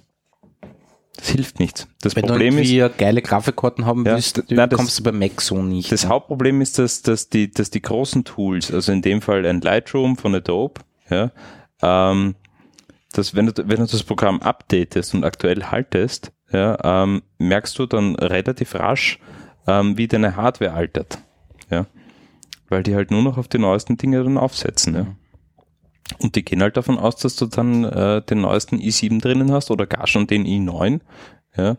Und dass du schon, was weiß ich, die Grafikkarte der Generation hast, ja, um, um die ganze Hardwarebeschleunigung zu haben. Und wenn du das nicht mehr hast, dann wird das Ding einfach lahm. Bei Foto auch schon, nicht nur bei, Bei Foto Video. auch schon. Bei Foto ist gewaltig. Klar. Überlege mal, was von Kameras kommt. Da kommt Ja, irgendwie gut, ja. dann, dann, keine Ahnung, knapp 40 Megapixel-File daher, ja, Mhm. ähm, in, in RAW-Format, ja, mit 10-Bit Farbtiefe und du willst live irgendwie zig Effekte drauf. Und vor allem, du willst ja, ähm, wenn du Fotos bearbeitest, ähm, ja, vielleicht, keine Ahnung, vier, fünf Fotos die Minute machen. Also bearbeiten. Gibt es das nicht auch schon in der Cloud? Ja, aber na, du brauchst wirklich Performance. Ja. Wenn du am Abend nach Hause kommst von einem, von einem Fototag und du hast irgendwie 2000 Bilder und du willst die in einer Stunde durcharbeiten, das muss marschieren. Und da Mhm. denke ich irgendwie gerade, dass das war der Cloud-Use-Case, weil du brauchst ja echt nur dann, ähm, dann halt viel. Kurz, nicht? Mhm. Ja, aber du musst dir das ganze Allein, Material auch allein, hochladen. allein der ne? Transfer Ja. ist, ist irre. Ja. Und der Transfer zurück, du musst ja kontrollieren, ist das Bild scharf? Ja, du musst ja ranzoomen können. Du brauchst die Farbtiefe von dem Bild und, und, und. Ja. Ja. Du willst keinen Browser dazwischen haben, der die Farbprofile vermurkst, äh, der, ich Ja. weiß es nicht. Mhm. Das geht wirklich nicht. Also im, im professionellen Segment nein. Es gibt, es gibt von Adobe gibt's die Lösung Fotos in der Wolke. Ja. Und es ist auch total nett, wenn du gerade irgendwo, keine Ahnung, in der Wildnis sitzt, ähm, zufällig einen, einen Mobilfunkempfang kriegst und äh, quasi ein Foto nachbearbeiten willst. Das ist witzig. Ja. Mhm. Aber so quasi für, für einen täglichen, ich komme nach Hause, drei Speicherkarten rein, Akkus in die Ladestation und 2000 Fotos bearbeiten. Da brauchst du einen, einen gescheiten Rechner und, und ein flüssiges, einen flüssigen Workflow. Ja. Na, schauen wir mal. ja, also wie gesagt, ich würde eher sagen, Hände weg von Hackintosh, aber pff, vielleicht hat es sich auch schon geändert. Ja, ich, ich Und welche Firma verkauft gescheite Desktops? Windows-Rechner jetzt, oder was? Mhm. kommt drauf an, wie deine Einstellung ist, aber Mit ordentlich RAM? Gibt's das? ja. Ja, Lenovo, Dell, HP, HP, Fujitsu. ja. Nicht alles so bei Ende. 16 Gig Ende? Nein, nein, nein, nein, nein. Okay. Also da geht so Nein, bis also 64, du hast- 128 geht schon. locker. Ja. Du hast, das, das hat sich in den letzten, weiß ich nicht, berichtige mich, gefühlt in den letzten sechs, sieben Jahren Ja, so stark geändert. Ja. wenn du heute, keine Ahnung, auf eine Lenovo-Webseite gehst und dreimal klickst, kostet dein Rechner, den du dir zusammengestellt hast, 5000 Euro. Ja. Ähm, und der kann auch dann was. mhm. Ja. Da ist auch eine gescheite Grafikkarten drin und bla bla. Ja. Also, Im Gegenteil, du bekommst die billige Workstation nicht mehr oder den billigen Desktop-PC, den bekommst du nicht mehr. Da bekommst du maximal ein All-in-One-Gerät oder Mhm. irgendein super Convertible mit einem tollen Hinge und Ja, einem 3D-Video dazu, wie, Ja. das, wie der Hinge zusammengebaut wird und pff, ja. Ja. Oder eben sowas wie Microsoft Surface Studio. Ja. Ja. 3.000, 4.000 Euro ähm, iMac in der Windows-Welt. ja, nein, aber gescheite Workstations bekommt man schon. Ja, ja. Ja. Und eben, nicht gescheite gibt's kaum noch. Ja, Sind ausgestorben. Ja. Ja.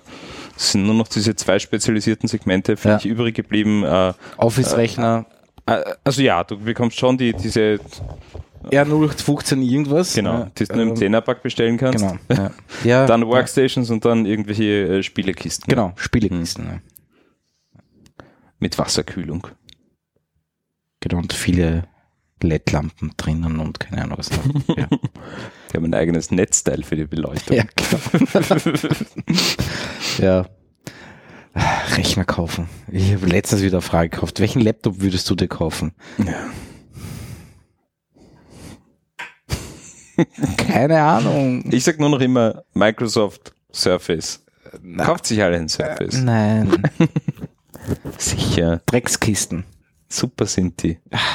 Die sind schön. Dreckskisten. Ja, eh. Aber schön. Ja. ja.